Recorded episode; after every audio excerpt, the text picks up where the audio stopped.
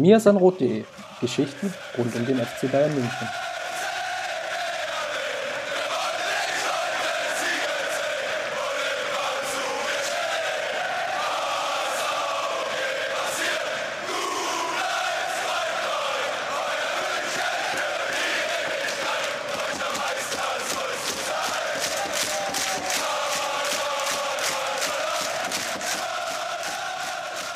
Servus und herzlich willkommen. Mein Name ist Christopher Ramm. Wir sind hier im Mir Rot Podcast und besprechen heute den Finaleinzug des FC Bayern. Er ist eingezogen in das Champions League Finale, besiegte Olympique Lyon mit 3 zu 0. Das Ganze wollen wir heute besprechen und natürlich auch, wir wollen vorausschauen auf das große Finale. PSG steht an am Wochenende, genauer gesagt am Sonntag 21 Uhr. In unserer heutigen Podcast-Folge Katerstimmung oder Höhenflug? Mein Name ist Justin Kraft und wir sind heute nicht zu zweit, Chris, sondern ähm, wir sind zu dritt und haben uns Maurice aus der Redaktion noch mit eingeladen. Ähm, ja, Champions League Stimmung, da brauchen wir sicherlich ein paar mehr Stimmen als nur unsere beiden langweiligen Stimmen. Servus, Maurice. Servus zusammen, hallo. Solange ich nicht die Champions League Hymne hier vorsummen muss, passt es auch mit meiner Stimme hoffentlich. Gut, dann bist du leider wieder raus, weil genau das haben wir von dir jetzt äh, abverlangen wollen. Ich merke schon, die Stimmung ist gut. Ich meine, sieben lange Jahre, dunkle Jahre sind vergangen. Bevor der FC Bayern jetzt endlich mal wieder das äh, Finale der Champions League erreicht hat, lasst uns mal einsteigen direkt mit der Besprechung, mit einer kleinen Rückschau auf das Spiel Bayern gegen Lyon. Die Münchner waren ja teilweise bei den Buchmachern Favorit, dass es, glaube ich, seinesgleichen sucht es für ein Champions League Halbfinale, zumindest auch in dieser Konstellation, wer kommt weiter. Lyon teilweise dann in der, im Quotenbereich 13, 14, 15 zu 1. Das sind natürlich astronomische Werte, wenn man sich das mal vorstellt. Was natürlich daran lag, dass der FC Bayern das Spiel gegen Barcelona wirklich so dominiert hatte, 8 zu 2 gewonnen hat. Gleichzeitig natürlich auch, hatten wir ja schon im Vorgespräch oder beziehungsweise in unserem letzten Podcast besprochen, dass Lyon genau die Waffen eigentlich hat, die es den FC Bayern durchaus kompliziert machen könnten. Und wenn wir nochmal auf die Aufstellung schauen, dann gab es ja auch keine Anpassung. Beide Mannschaften sind im Endeffekt mit der gleichen Elf reingegangen in die Partie, wie sie auch die vorherigen Spiele erfolgreich bestritten haben. Das heißt Lyon im 3-5-2. Und der FC Bayern entschied sich, oder Hansi Flick entschied sich vielmehr, dass Ivan Perisic weiterhin den Vorzug bekommen hat. Benjamin Pavard auch noch nicht fit genug für die Startelf, demzufolge war der Platz auf der rechten Außenverteidigerposition nach wie vor bei Joshua Kimmich. Und Justin, das Spiel begann eigentlich so wie die ähm, vorherigen. Der FC Bayern versuchte hochzupressen. Allerdings ging es gleich früh in die andere Richtung. Lyon hatte einige gefährliche Kontersituationen. Genau, ich muss uns mal so ein bisschen hier auch selbst auf die Schulter klopfen. Ich weiß, eigentlich macht man das nicht, aber ähm, wenn man wissen will, wie, wie das Spiel ähm, so taktisch verlaufen ist, da muss man sich eigentlich bloß unseren Vorschau-Podcast nochmal anhören, weil genau das ist ja eingetroffen. Ähm, Lyon versucht mit wenigen Kontakten halt hinter, hinter die Kette der Bayern zu kommen. Wir haben dort auch über die Schwachstellen gesprochen, ähm, die selbst beim 8 zu 2 gegen Barcelona zu sehen waren. Ja, dass die, dass die Bayern sich teilweise doch recht leicht von solchen Bällen auch überrumpeln lassen. Ähm, du hast es gesagt, Lyon hat die Chancen gehabt, ähm, hätte, also Bayern hätte sich nicht beschweren können, wenn es nach 15 oder 20 Minuten ein oder 2-0 für Lyon steht. Ähm, man hatte da so ein bisschen Glück, quasi Hansi im Glück, ähm, dass es eben nicht so passiert ist, dass es 0 zu 0 stand. Ähm, ich hatte auch so ein bisschen das Gefühl, dass die Bayern zu viel wollten in der Anfangsphase. Also wir haben ja auch drüber gesprochen, es könnte ein Geduldsspiel werden.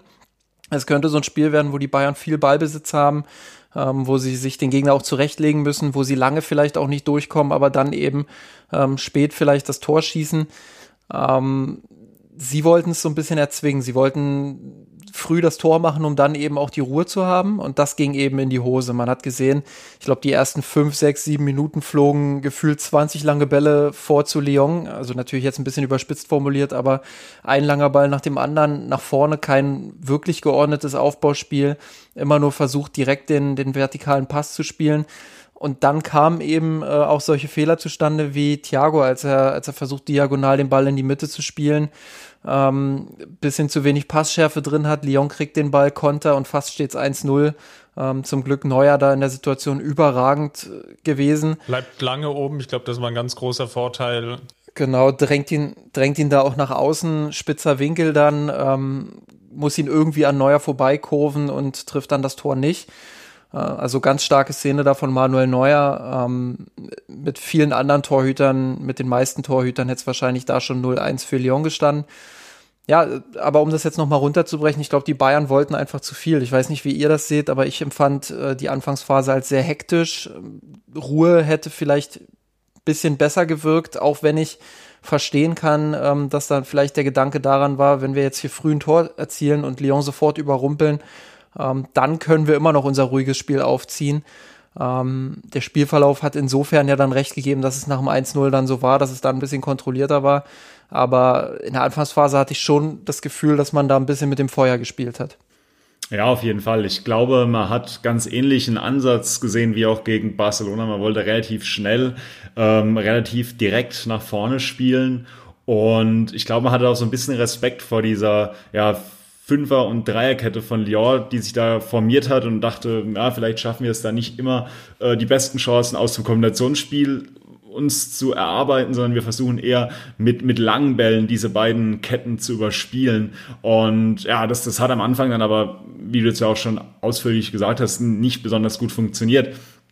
Und dann haben wir Postwenden auf der anderen Seite das gleiche Problem gesehen, wie wir auch wiederum gegen Barcelona gesehen haben, dass, äh, dass die Bayern einfach da sehr, sehr anfällig sind in diesen Umschaltmomenten. Und wenn man das dann noch provoziert durch, durch Fehlpässe im Spielaufbau, wie sie, wie sie Thiago da das eine Mal hatte, wie sie aber auch Perisic später nochmal hatte, ähm, dann dann steht Bayern da sehr, sehr offen, einfach auch, weil man auf den Außenverteidigerpositionen mit Kimmich und Davis einfach so offensiv besetzt ist und da ja dann doch sehr viel Raum dahinter hat, dass dann, der dann von, von Boateng und von Alaba in der Innenverteidigung ja fast alleine verteidigt werden muss. Ähm, ich fand es auch ganz auffällig, dass, dass, dass Davies teilweise ja durch, durch sein extrem hohes Pressing dann wirklich komplett in der Innenverteidigung gefehlt hat. Ich kann, oder in der, in der Verteidigung gefehlt hat. Ich kann mich noch an die eine Szene erinnern, wo dann auch Perisic irgendwie für drei also 30, 40 Sekunden äh, den, den Linksverteidiger geben musste und mal Davies noch so zurücktraben hat sehen. Ähm, ich glaube, da, da ist schon gegen, gegen Paris dann jetzt mal schon mal kurz vorgegriffen, äh, deutlich mehr Disziplin gefragt, äh, auch von, von, von Davies, äh, um seine Position einfach besser zu halten. Weil du jetzt Davis schon genannt hast, ähm, fand ich von Lyon auch eine sehr, sehr spannende ähm, taktische Variante. Ekambi, der, der rechte Halbstürmer ähm, von Lyon, hat sich dann doch immer wieder auch ähm, in die Lücken geschlichen, wo eben Davis, Davis den Raum geöffnet hat, wenn er in die Offensive ging. Und das war eine klare Vorgabe wahrscheinlich auch des Trainers, ähm, dass er sich aus dem Zentrum immer wieder dort in diese Lücke reinschleichen sollte, um eben sofort auch da zu sein, wenn dann der lange Ball äh, hinter Davis gespielt wird. Und ja, wie du gesagt hast, das ein oder andere Mal, das Positionsspiel hat dann nicht so hingehauen bei Davis. Ähm, haben sie sich da auf dieser Seite auch ein bisschen überrumpeln lassen. Ähm, Im späteren Spielverlauf hat Thiago den Braten so ein bisschen gerochen, hatte ich das Gefühl. Der hat dann die Lücke wiederum genutzt, die Ekambi durch sein ähm, Rüberrücken auf die rechte Seite äh, so ein bisschen geöffnet hat, dann, wenn die Bayern den Ball dort gewonnen haben.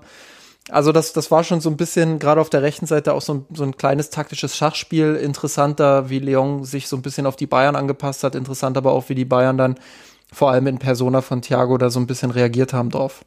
Eine Schwachstelle würde ich gerne noch einfügen wir haben jetzt davon gesprochen, dass das Stellungsspiel meistens nicht gut war, dass die Münchner zu viele Räume angeboten haben. Und das, was eigentlich daraus resultierte, war, dass Lyon eben mit Ekambi, mit Depay, aber eben auch mit den offensiven Mittelfeldspielern, teilweise auch mit den Flügelverteidigern Cornet, dann in Situationen kam, eben mit Tempo auf die Vierer Abwehrkette, die dann teilweise eben auch noch sehr schlecht gestaffelt stand, zulaufen konnte. Und daraus sind dann Torchancen entstanden, weil die genannten Spieler von Lyon auch noch ins Dribbling gehen konnten. Und hier fehlte dann auch eigentlich über das komplette Spiel immer wieder der Zugriff. Lyon hatte am Ende der Partie über 18 Dribblings gewonnen, laut WhoScored, was natürlich ein extrem hoher Wert ist, wenn man davon ausgeht, dass der FC Bayern mit seinem Flügelfokus und mit Davis teilweise dann ja, in guten Partien vielleicht 9, 10, 11 Dribblings gewinnt, dann, dann war das schon extrem gut. Und jetzt Lyon mit knapp 18 gewonnenen Dribblings dann legt es eben genau diesen Finger in die Wunde, dass da kein Zugriff war, bedingt durch, die, durch das hohe Tempo der Spieler von Lyon, aber natürlich auch durch das schlechte Stellungsspiel. eingeleitet meistens durch eine schlechte Offensivaktion, aber eben dann auch von der Staffelung der Defensive und das ist sicherlich ein Bereich, wo Hansi Flick jetzt in den nächsten Tagen nochmal den Fokus drauf legen muss. Wenn ich hier ganz kurz nochmal herausheben möchte, gerade in den ersten 15, 20 Minuten für mich äh, absoluter Fels in der Brandung, dennoch äh, Jerome Boateng, der da an, in zwei, drei Situationen nacheinander äh, ja Lyon das Leben schwer gemacht hat, Bälle abgegrätscht hat, äh, noch einen Spieler abgelaufen hat. Äh, für mich da wirklich in den ersten 20 Minuten hat der Boateng auch nochmal gezeigt, warum er so wichtig ist und warum auch ein Ausfall von ihm, soll der denn wirklich jetzt angeschlagen sein, wurde ja zur Halbzeit dann später ausgewechselt, äh, dann doch auch gegen, gegen Paris sicherlich die Mannschaft von Bayern noch mehr vor defensive Probleme stellen würde. Aber auch David Alaba muss man da sicherlich ein Stück weit hervorheben, der ähm, nicht nur von seiner Körpersprache her und er hat auch immer wieder dann äh, seine Mitspieler gelobt, ähm, wenn sie Zweikämpfe gewonnen haben, seine Mitspieler auch gepusht, da viel dirigiert auch. Ähm, das ist die eine Perspektive, die andere ist aber auch im Aufbauspiel, ähm, wie er immer wieder dann auch zwischen die beiden Anläufer vorne bei Lyon immer dazwischen gestoßen ist, angedribbelt hat, äh, sich dort auch in die gefährlichen Zonen begeben hat ähm, so das Spiel auf sich gezogen hat von Lyon und dann eben auch die Pässe nach vorne spielen konnte. Ähm, das hat schon auch für ein bisschen Entlastung gesorgt dann und später vor allem auch, wo die Bayern ein bisschen mehr Ruhe und Kontrolle drin hatten, ähm, den ein oder anderen gefährlichen Angriff eingeleitet. Also auch David Alaba da sicherlich ein, ein taktisches Mittel der Bayern, allein durch seine individuelle Qualität. Ähm, das gegen ein hochpressendes Paris sicherlich auch nochmal ähm, entscheidender sein wird als jetzt gegen Lyon. Aber ähm, gerade seine Fähigkeit, dort auch anzudribbeln und das Spiel hinten aufzubauen, ähm, das entlastet schon auch ein Thiago beispielsweise, der ja gerade in den letzten Jahren immer wieder sehr im Fokus stand, wenn es um, um das Aufbauspiel ging. Da hat man jetzt mit dem, mit dem ja, wieder auferstandenen Jerome Boateng ähm, enorme Qualität, was die langen Bälle betrifft. Ähm, oder auch die Pässe durch die erste Pressinglinie und mit Alaba eben einen technisch sehr begabten Spieler, der über sein Andribbeln eben kommt, aber selbst auch diese Pässe spielen kann. Dann lasst uns mal zu den entscheidenden 90 Sekunden vielleicht der gesamten Partie kommen. Auf Seiten von Lyon trifft Ekambi den Pfosten, nachdem er sich ja fast mehrfach, kann man sagen, gegen Davis durchgesetzt hat. Dann sein Abschluss ins kurze Eck zu platziert, würde ich mal sagen. Hat Neuer auf dem falschen Fuß erwischt, der wäre nicht mehr rangekommen. Also sehr viel Glück. Und nahezu im Gegenzug geht der FC Bayern durch eine Einzelaktion in Führung. Kimmich überlupft den ähm, Flügelverteidiger. Dadurch hat Gnabry etwas Raum. Der zieht nach innen, ganz im Iron Robben-Stil. Kein Verteidiger geht dazwischen, wird nicht angegriffen, kann mehr oder weniger fast vier, fünf Gegenspieler stehen lassen ohne wirklich einen Zweikampf führen zu müssen und versenkt dann den Ball mit links im linken Toreck, die bis dahin natürlich dann logischerweise in, ja, oder unverdiente Führung. Nichtsdestotrotz, glaube ich, dann der große Stabilisator für den Rest der, ja, zumindest jetzt erstmal ersten Halbzeit. Ja, auf jeden Fall. Man muss auch nochmal sagen, also Serge Gnabry, ja, er ist, äh, er ist ein Mann für die, für die großen Spiele. Also ähm, gegen, Barcelona schon, schon ein starkes Spiel gemacht und jetzt heute auch oder gestern diesen, diesen ganz wichtigen Dös, äh, Dosenöffner, ähm, um, ja, wie du gesagt hast, um das Spiel eigentlich, eigentlich 180 Grad zu drehen. Und man hatte für die München, äh, hatte für die München einfach gesehen, nach dem 1 zu 0, ähm, hat man es viel besser geschafft, Kontrolle ins Spiel zu kommen, aber nicht mehr so darauf fokussiert, die Bälle so schnell, so schnell nach vorne zu spielen, so schnell durchzustecken, immer wieder auch den Vertikalball zu suchen, sondern dann ist man ein bisschen ruhiger an die Sache rangegangen. Äh, und das war, glaube ich, das war, glaube ich, ganz wichtig. Und bei Gnabry, ja, das ist für die, glaube ich, für die gegnerischen Hintermannschaften einfach schwierig, wenn da ein Spieler mit so viel Tempo ins Dribbling kommt und dann, ja, das, was wir bei Gnabry auch immer sagen, er, er, er zieht es vor, nicht den Dribbling in, in, den, in den Raum zu nehmen, sondern er dribbelt auch gern mal den, den Verteidiger direkt an, der dann mit diesem, dieser Temposituation einfach ein bisschen überfordert ist, zieht dann an dem Verteidiger vorbei und der, der, der Abschluss, wie du schon gesagt hast, das war äh, Robben-esk. Ähm, ganz, ganz starke Einzelaktion von, von Gnabry an der Stelle. Serges A hier quasi. Justin, lag es jetzt wirklich nur daran, dass der FC Bayern wirklich zu aufgeregt in die Partie gegangen ist? Weil wir haben ja dann, wie Maurice jetzt auch schon beschrieben hat, danach eine Phase gesehen, wo ich fast behaupten möchte, das war die beste Phase dann im Bayern-Spiel. Also sprich ab der 20. Minute ungefähr bis hin zum Halbzeitpfiff wo dann wirklich diese Kontrolle eingesetzt hat, weil man mit der Führung im Rücken dann den Gegner laufen lassen konnte? Ja, vielleicht sollte Flick einfach auch vorm Finale nochmal sagen, Jungs, wir gehen hier mit einer 1-0-Führung ins Spiel. Vielleicht ähm, verhalten sie sich dann ein bisschen, bisschen ruhiger und äh, suchen eben nicht sofort in den ersten zehn Minuten diese, dieses, diesen Schlagabtausch, beziehungsweise dieses Harakiri ähm, nach vorn gebolze, würde ich fast schon sagen.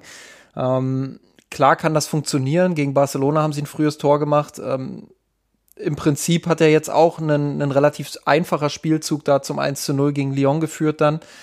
Aber ähm, das kann eben auch massiv in die Hose gehen. Das hat nicht erst ähm, das, das Viertelfinale gegen Barca gezeigt, das hat man jetzt auch wieder gegen Lyon gesehen. Ähm, ich weiß nicht, wie das, wie das aussieht, wenn so Spieler wie Neymar und Mbappé äh, da auf, auf Neuer zulaufen. Ähm, dann ist das nochmal eine andere Qualität als das, was, was Barca und ähm, ähm, Lyon jetzt anbieten konnten. Äh, deshalb hoffe ich, dass die Bayern das Spiel dann, da werden wir später auch noch drüber sprechen, im Finale ein bisschen ruhiger angehen gegen Lyon. Hat sich dann insofern gelohnt, ähm, dass man eben das Tor machen konnte durch diese überragende Einzelaktion. Ähm, Flick hat es auf der Pressekonferenz auch ganz richtig gesagt, mit der Anfangsphase kann man nicht zufrieden sein. Ähm, aber diese Einzelleistung von Nabri hat dann die Bayern eben on track gebracht quasi und danach war es auch ein ganz anderes Fußballspiel. Ähm, viel ruhiger, viel, viel mehr Querpässe auch hinten, sich Lyon besser zurechtgelegt und dann eben wirklich auch nur die langen bzw. vertikalen Pässe gespielt, ähm, wenn Lyon was angeboten hat, wenn sie Raum geöffnet haben. Und genauso muss es eigentlich sein gegen solche tiefstehenden Gegner. Interessanterweise hat ja PSG in dem anderen Halbfinale gegen Leipzig ähm, genau gezeigt, wie es geht. Also die haben sehr ruhig den, den Ball laufen lassen, sehr ballsicher agiert. Ähm, Leipzig ist quasi nur hinterhergelaufen. Ich würde zwar auch behaupten, dass Leipzigs Pressing ein bisschen schlechter war als das ähm, von Lyon, aber ähm, das tut ja erstmal nicht zur Sache. Also PSG hat einfach unfassbar ballsicher agiert, hat das ähm, gut gemacht in meinen Augen und genauso hätten die Bayern das Spiel eigentlich auch angehen sollen. Stattdessen haben sie eben das schnelle Tor gesucht. Du hast jetzt die langen Bälle schon angesprochen, die dann auch ein Mittel zum Zweck wurden, nämlich genauso zu sehen auch beim 2 zu 0. Nachdem, ich glaube, Alaba spielt den langen Ball, auf den Flügel raus. Ein Lyon-Verteidiger kommt dazwischen, aber Gnabry geht eben auf den zweiten Ball, kann den erobern, leitet dann über Perisic dann den Flachpass ein. Lewandowski gibt, vergibt aus drei, vier Metern freistehend. Gnabry ist aber weiterhin in der Aktion drin, verwandelt dann zum 2 zu 0. Rettet natürlich hier die Ehre von Robert Lewandowski, das ist klar. aber wiederum ein schönes Beispiel eigentlich für die ganzen Stilmuster, die wir in der gesamten Saison schon gesehen haben. Erfolgreiches Gegenpressing, ich würde fast behaupten, fast das einzige Mal in dieser gesamten Partie. Aber wenn da natürlich dann aus einer Aktion ein Tor herausspringt, kann man da gar nicht so sehr meckern. Dann gleichzeitig natürlich noch der starke Flügelfokus, also sprich die Seitenverlagerung. Peresic wird freigespielt, kann den Ball nach innen spielen, spielt ihn auch noch gut nach innen. Es entsteht eine Torchance daraus. Und der FC Bayern geht dann mit 2 zu 0 in Führung. Das war an der Stelle dann schon verdient, kann man glaube ich sagen, weil sich die Münchner dann auch bis zum Halbzeitpfiff dann noch eine, ich will nicht sagen eine Vielzahl an Chancen erspielen, aber doch einfach konsequent weiter in der Partie bleiben, die Partie dominieren. Lyon hatte dann durchaus Probleme, dann auch so diesen, diesen Schalter umzusetzen, weil Rudi Garcia, der Trainer von Lyon, natürlich jetzt noch nicht sofort umgestellt hat. Bayern, also quasi nach einer halben Stunde mit 2 zu 0 vorne. Es gab jetzt noch keine Anpassung in Form von Wechseln. Das ist dann erst in der Halbzeit passiert und von daher aus meiner Sicht jedenfalls die stärkste Phase des FC Bayern, der auch dann hier in, der, in dieser Zeitschiene einfach unterstrichen hat, dass er ein verdienter Finalist ist. Nichtsdestotrotz, die ganzen Fehler der ersten Halbzeit haben wir, glaube ich, angesprochen. Da wird es daran zu arbeiten gehen. Ich glaube, da werden wir jetzt auch dann nochmal dann ausführlich drüber reden, wenn wir darauf schauen, wie denn der FC Bayern gegen den PSG agieren will. Aber Maurice, lass uns mal vielleicht noch auf die zweite Halbzeit schauen. Hattest du Sorge mit dem Pausentee, so würde ich es mal formulieren, dass jetzt noch was anbrennt, dass Rudi Garcia noch irgendeine taktische Umstellung vornimmt, die den FC Bayern noch mal vor Probleme stellen wird? Naja, du, du hast ja ganz gut gesagt, die, die Phase vor der Pause ist sicherlich die, die stärkste Phase im Bayern-Spiel und dementsprechend bin ich auch mental in die Pause gegangen, war mir eigentlich relativ äh, sicher, dass das Bayern das jetzt auch in der zweiten Halbzeit ja ähnlich kontrolliert und ähnlich souverän äh, weiterspielt.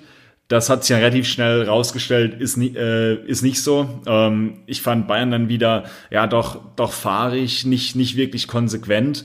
Ähm, und ja, sicherlich auch, auch da wieder ein, eine Auswirkung, dass, dass äh, Boateng dann vom, vom, vom Platz gehen musste. Für ihn kam Süle, ja. der der, der immer noch nicht ganz bei, bei 100 Prozent ist. Ähm, und ja, ich finde, man, man merkt es ihm dann schon immer so ein bisschen wieder an, dass ihm halt eben noch genau diese letzten fünf, zehn Prozent fehlen. Ähm, das mag der eine Antritt sein, das mag der eine das eine Stellungsspiel sein, wo er noch ein bisschen, ja, wo ihm einfach die fehlende Matchpraxis noch, noch, noch anzuspüren ist. So ein bisschen zittrig, ne? Also, das, das ist halt ähm, völlig normal, auch nach so einer, nach so einer langen Zeit. Ähm, gar kein Vorwurf an der Stelle, aber ich glaube auch, dass das so ein bisschen der entscheidende Faktor dafür war, ähm, dass man dann ähm, bisschen unsicherer vielleicht auch aus der Kabine wieder rauskam. Ähm, grundsätzlich haben sie gar nicht so schlecht angefangen, die Bayern. Die ersten fünf bis zehn Minuten in der zweiten Halbzeit waren vollkommen okay. Viel Kontrolle, viel Ball laufen lassen, ähm, wenig zugelassen. Perisic hat, glaube ich, noch in der, was war das, 53. oder so, ähm, die Riesen, ja, die Riesenchance da, das, das äh, 3-0 zu machen, dann wäre der Deckel sowieso drauf gewesen, macht er nicht. Und so spürt Lyon, dass vielleicht auch noch so ein bisschen ähm, jetzt das Glück vielleicht rüberschwappt und äh, glaubt vielleicht wieder ein bisschen mehr an sich. Ähm, all sowas spielt ja dann auch in so einem, in so einem K.O.-Spiel nochmal eine, eine große Rolle, glaube ich. Ähm, ja, und in der ersten Halbzeit ähm, fand ich sehr interessant, dass, dass Thiago ähm, wirklich nicht nur auf der linken Seite, wie ich es vorhin beschrieben habe, ähm, Davies Löcher so ein bisschen gestopft hat dann, ähm, beziehungsweise nicht Davies Loch gestopft hat, sondern ähm, im Spielaufbau dann helfen konnte, weil Ekambi halt so weit rübergeschoben hat, sondern dass er dann gegen ähm, den Ball oder beziehungsweise bei Ballverlusten zur Stelle war, äh, um Kimmich da so ein bisschen auch zu unterstützen auf der rechten Seite, ähm, wo, wo Lyon dann den ein oder anderen Angriff auch starten konnte. Ähm, auch das so eine kleine taktische Anpassung. Ich weiß nicht, ob die von Thiago selbst kam oder ob Flick gesagt hat, ähm, Thiago soll da mal ein bisschen mehr unterstützen. Aber das hat auch so ein bisschen zur Beruhigung dann beigetragen. Ähm, also durchaus da auch taktische Anpassungen beim FC Bayern, die das Spiel ein Stück weit beruhigt haben, zusätzlich zu dem, zu den beiden Treffern eben. In der zweiten Halbzeit ähm, war Süle dann eben halb rechts da auch mit, mit unterwegs. Und da hatte ich dann das Gefühl, war es eben wieder ein bisschen wackeliger. Lyon kam da ein bisschen mehr dann auch wieder in die Situation, ohne dass Süle jetzt den ganz großen Fehler gemacht hat. Ähm, aber es war nicht mehr, nicht mehr diese große Sicherheit vorhanden. Und ich glaube, deshalb kam Lyon auch, auch wieder ein bisschen besser rein in die Partie. War natürlich auch viel Pech dabei bei Süle. Ich glaube, die allererste Aktion ist ihm schon nicht so zu 100 Prozent gelungen. Das hat dann nicht wirklich zum Selbstvertrauen beigetragen. Ich glaube, gleichzeitig hat man ihn schon den Respekt angemerkt oder vielleicht auch, ich formuliere es mal so, die Angst, dass er jetzt natürlich aufgrund der Stärke von Lyon vielleicht nicht der perfekte Innenverteidiger ist, auch aufgrund seiner Form und der Historie, also sprich der langen Verletzung. Das ist, glaube ich, keine Frage, dass man da sich selbst so ein bisschen an oder an sich zweifelt, ob es jetzt schon reicht. Und dann waren auch so diese ein, zwei Aktionen, ich glaube einmal gegen Depay, dann so 55. Minute, dann diese Querschlägeraktion in der 58. wo Ekambi nochmal frei vor Neuer ist und Neuer ihn wirklich Weltklasse rausnimmt das war sicherlich dann wiederum die stärkste Phase von Lyon in der, ich will nicht sagen gesamten Partie, aber dann nochmal in der zweiten Halbzeit. Und da hat man schon gemerkt, dass bei Süle vielleicht einfach die von Maurice angesprochenen 5 bis 10 Prozent fehlten. Umso bemerkenswerter fand ich es im Nachinterview. Bei Sky hatte ich es gesehen, wurde Hansi Flick darauf angesprochen, warum er denn auf Süle gesetzt hat und nicht auf Hernandez. Dann war die Antwort, Süle ist im Endeffekt der rechte Innenverteidiger, Hernandez wäre dann die Alternative für die linke Seite. Kann ich einerseits nachvollziehen, andererseits wäre ich auch mit dem Gedanken einfach mitgegangen, gegen die relativ schnellen Spieler von Lyon, die ja mit viel Tempo, viel Dribbling immer wieder reinkamen, da geradezu, oder da, dafür ist ja ein Hernandez dann prädestiniert, der dann ja auch den Zweikampf aktiv sucht und dann auf den Ballgewinn geht. Er hätte es schon eher nachvollziehen können, wenn Hernandez kommt. Flick hat sich aus den genannten Gründen jetzt anderweitig entschieden. Müssen wir mal schauen, ob vielleicht Hernandez dann eine Option ist für das Finale. Da würde ich dann, glaube ich, dann gleich nochmal zu sprechen kommen auf diesen Punkt. Ja, wobei ähm, ich muss auch da Niklas Süle jetzt ein Stück weit in Schutz nehmen. Ähm, der ist ja jetzt auch nicht langsam. Also in dem einen Laufduell hat man ganz gut gesehen, dass er, dass er ein ziemlich schneller Kühlschrank ist. Ähm, also das ist schon Wahnsinn, wie, wie sich diese, diese Körpermasse einfach, in was für einem Tempo die sich bewegen kann. Ich fand das ja bei Boateng zu seinen besten Zeiten schon immer spannend, bei, bei Niklas Süle ist das wirklich, wirklich noch faszinierender, wie schnell der sich einfach bewegen kann, obwohl das alles äh, von der Bewegungs-, von den Bewegungsabläufen einfach langsam aussieht. Aber er hat halt trotzdem so ein Tempo drauf wie, wie so ein schneller Stürmer da vorne. Ähm, das, das ist schon bemerkenswert. Und deshalb glaube ich, ist es auch äh, nachvollziehbar, Süle da die Spielpraxis zu geben, ähm, ihm das Vertrauen auch zu geben, ähm, jetzt die, die Spielpraxis zu bekommen. Das könnte gerade auch im Hinblick ähm, auf die Anfälligkeit Boatengs für so muskuläre Dinge nochmal wichtig werden. Maurice, Lyon hat ja dann relativ früh, oder Rudi Garcia hat dann für Lyon relativ früh gewechselt. Sowohl einmal schon in der Halbzeit äh, Thiago Mendes gebracht, dann Ekambi, Dumois vom Feld genommen, ähm, Cherky noch gebracht.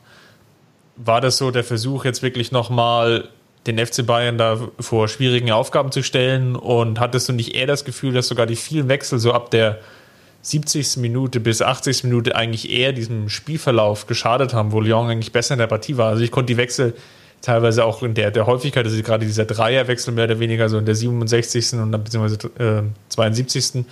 Den konnte ich dann nicht ganz so nachvollziehen, weil Lyon eigentlich mit den zwei Chancen schon auch aufgezeigt hat, dass sie durchaus das Potenzial haben, hier noch zum Anschlusstreffer zu kommen. Ja, ich meine, ihr hattet das ja auch in der, in der Vorbesprechung schon thematisiert, äh, dass Lyon so ein bisschen den Eindruck gemacht hat, als ja, würden sie so immer ab der 60. Minute so ja, rein über die, über die Fitness ein bisschen abbauen.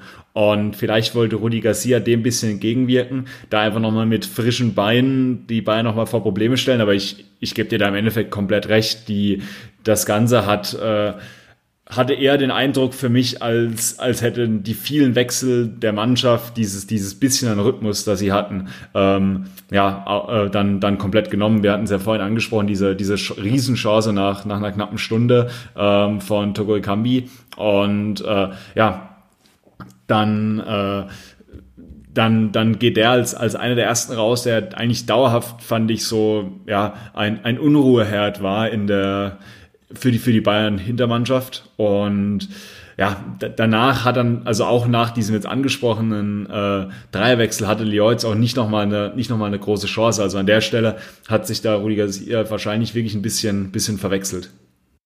Oder Justin lag es vielmehr daran, dass dann der FC Bayern im Namen von Felipe Coutinho dann den Closing Pitcher reingebracht hat, der dann über ganz kluge kleine Momente dann dazu beigetragen hat, dass der FC Bayern einfach wieder längere Ballbesitzphasen hatte. Ja, sollte man zumindest nicht äh, unterschlagen, dass Coutinho jetzt zum zweiten Mal einen recht guten Eindruck hinterlassen hat von der Bank. Also ist auf jeden Fall in der Form, die er aktuell hat, einen, einen Mehrwert für die Mannschaft, äh, wenn er von der, von der Bank kommt, um ein bisschen Klinsmann-Sprecher auch reinzubringen. Ähm, nein, also klar, die Bayern haben die Option aktuell von der Bank nochmal noch mal frische Kräfte zu bringen. Ähm, ich denke, das ist ein ganz entscheidender Vorteil. Viele reden ja, wenn sie von, von, vom Corona-Vorteil sprechen, ähm, immer, immer von der Müdigkeit der Spieler oder von der, von der Fitness der Spieler. Ähm, ich würde mal die Verletzungen damit reinzählen, wo sicherlich nicht von der Hand zu weisen ist, dass die Bayern den großen Vorteil haben, ähm, dass sie sich A in der kurzen Bundesliga-Periode, die sie noch hatten, keine schwerwiegende Verletzung zugezogen haben. Ähm, und B eben, dass dann noch ein Monat Pause war, ähm, ja, wo sich, wo sich dann leichtere Blessuren vielleicht noch äh, ein bisschen ja, verflüchtigt haben, sage ich mal. Also das ist ja das erste Mal seit Jahren, dass die Bayern wirklich mit einem mit einem komplett fitten Kader in die entscheidende Phase der Champions League gehen. Ähm, das hätte man sich im, im ein oder anderen Jahr durchaus auch so gewünscht. Ähm, war leider nicht so. Jetzt ist es der Fall. Ähm, und deshalb haben die Bayern auch eine, eine recht gute ähm, Kaderbreite jetzt für dieses Finale und auch schon im Halbfinale und Viertelfinale gehabt. Also die können mal eben vier oder fünf absolute Topspieler einwechseln von der Bank. Und das können selbst in der Champions League äh, nicht viele Mannschaften von sich behaupten. Dann in der 88. Minute dann die endgültige Entscheidung. Lewandowski verwandelt einen Kimmich-Freistoß, hat sich da wunderbar durchgesetzt im Zentrum bemerkenswert, wenn man mal auf, ich glaube, es gibt eine schöne totale Position von der Kamera, wo das dann ganz gut zu sehen ist, wie er dann erst leicht nach vorne läuft, dann drei Schritte zurück, sich dadurch den nötigen Freiraum verschafft und ja nahezu aus dem Stand hochsteigt und den, den 15. Saisontreffer in der Champions League macht. Also wirklich überragender Moment.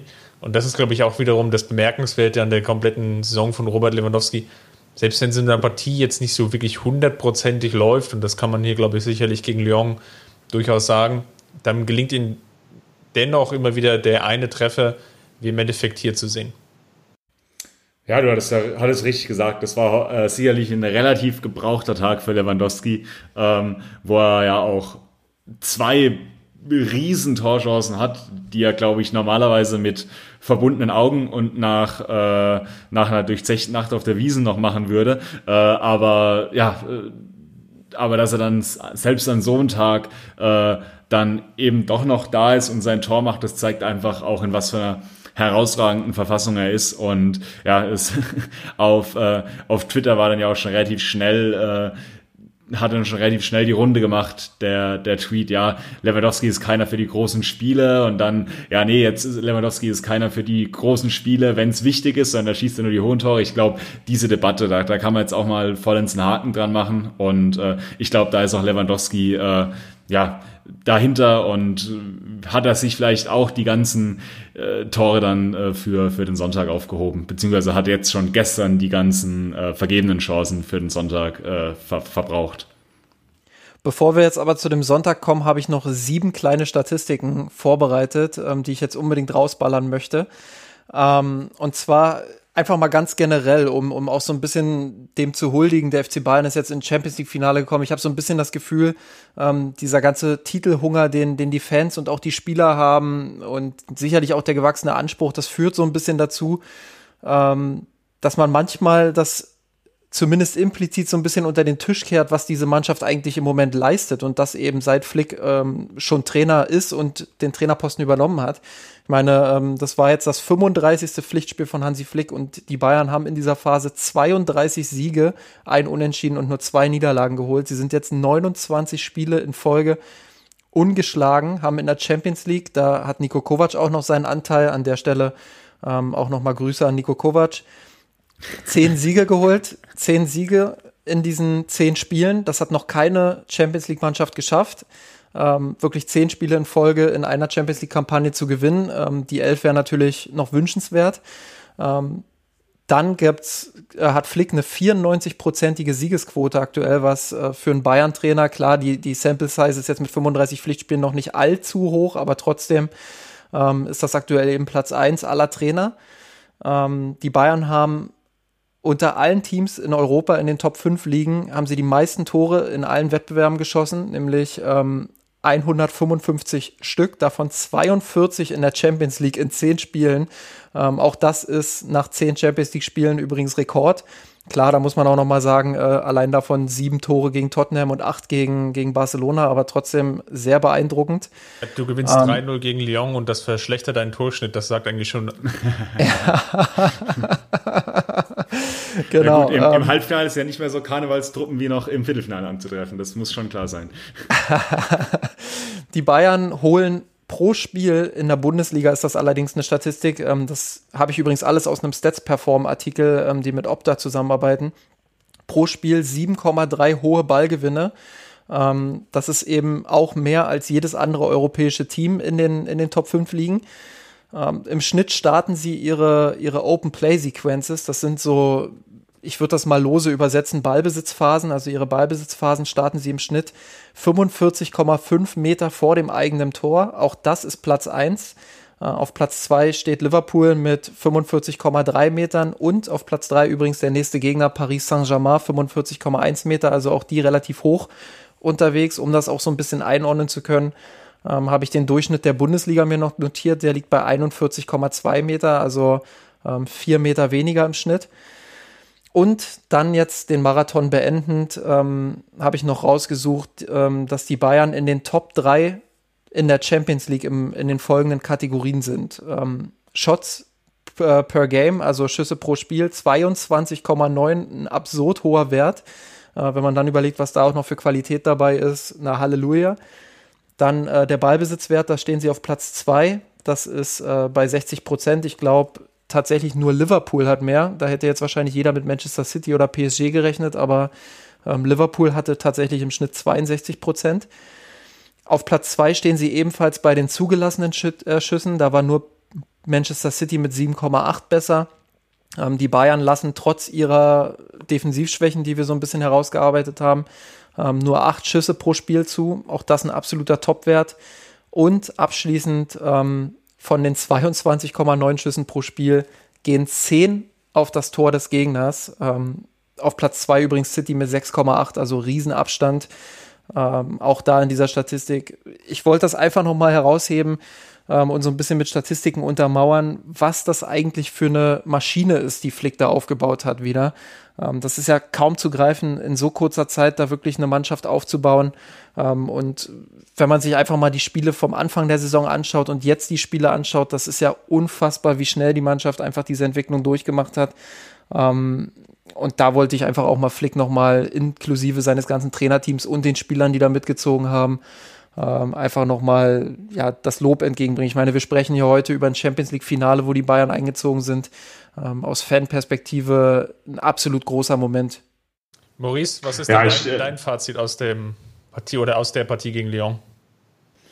Mein Fazit aus der Partie gegen Lyon ist, äh, ja, äh, ich glaube, die, die Süddeutsche hat es ganz gut zusammengefasst. Äh, gegen, gegen Barcelona hat man gezeigt, dass man äh, besser künstlerisch ist als die Künstler und gegen Lyon hat man gezeigt, dass man besser kämpferisch ist als die Kämpfer und äh, ich glaube, das, das passt ganz gut. Also das Spiel war jetzt sicherlich kein, äh, kein Feuerwerk, äh, aber das ist natürlich auch schwer. Ich meine, nach so einem Spiel 8 zu 2 gegen Barcelona, da kann man ja eigentlich nur äh, die, die Erwartungen enttäuschen, ähm, aber die Mannschaft hat gezeigt, dass sie ja auch mental voll da ist, hat ähm, ja, hat eine schwierige Anfangsphase gut abgeschüttelt, hat dann das Spiel zu, zu ihren Gunsten gedreht. Sicherlich auch, wir haben es ja gesagt, wichtigster Spieler da Serge Gnabry mit seinen zwei Toren. Ähm, und dann hat man es geschafft, in der zweiten Halbzeit das Ganze zumindest äh, ja, semi-souverän über die Bühne zu schaukeln. Und ich glaube, das ist dann auch das, was man davon daraus nehmen kann. Es hat sich kein Spieler mehr verletzt, es hat sich keine irgendwie eine Sperre dazu äh, da zugezogen.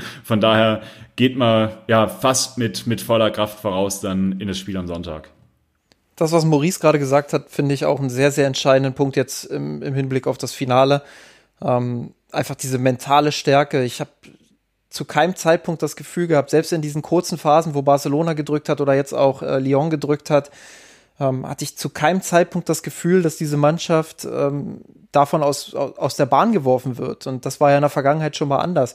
Ähm, wenn ich sehe, wie, wie Alaba und Neuer das, das Eigentor von Alaba gegen Barcelona weglächeln, ähm, oder wenn ich sehe, wie sie, wie sie ihrem Stil treu bleiben, ähm, obwohl Lyon die bessere Anfangsphase erwischt hat, dann, dann ist das schon bemerkenswert.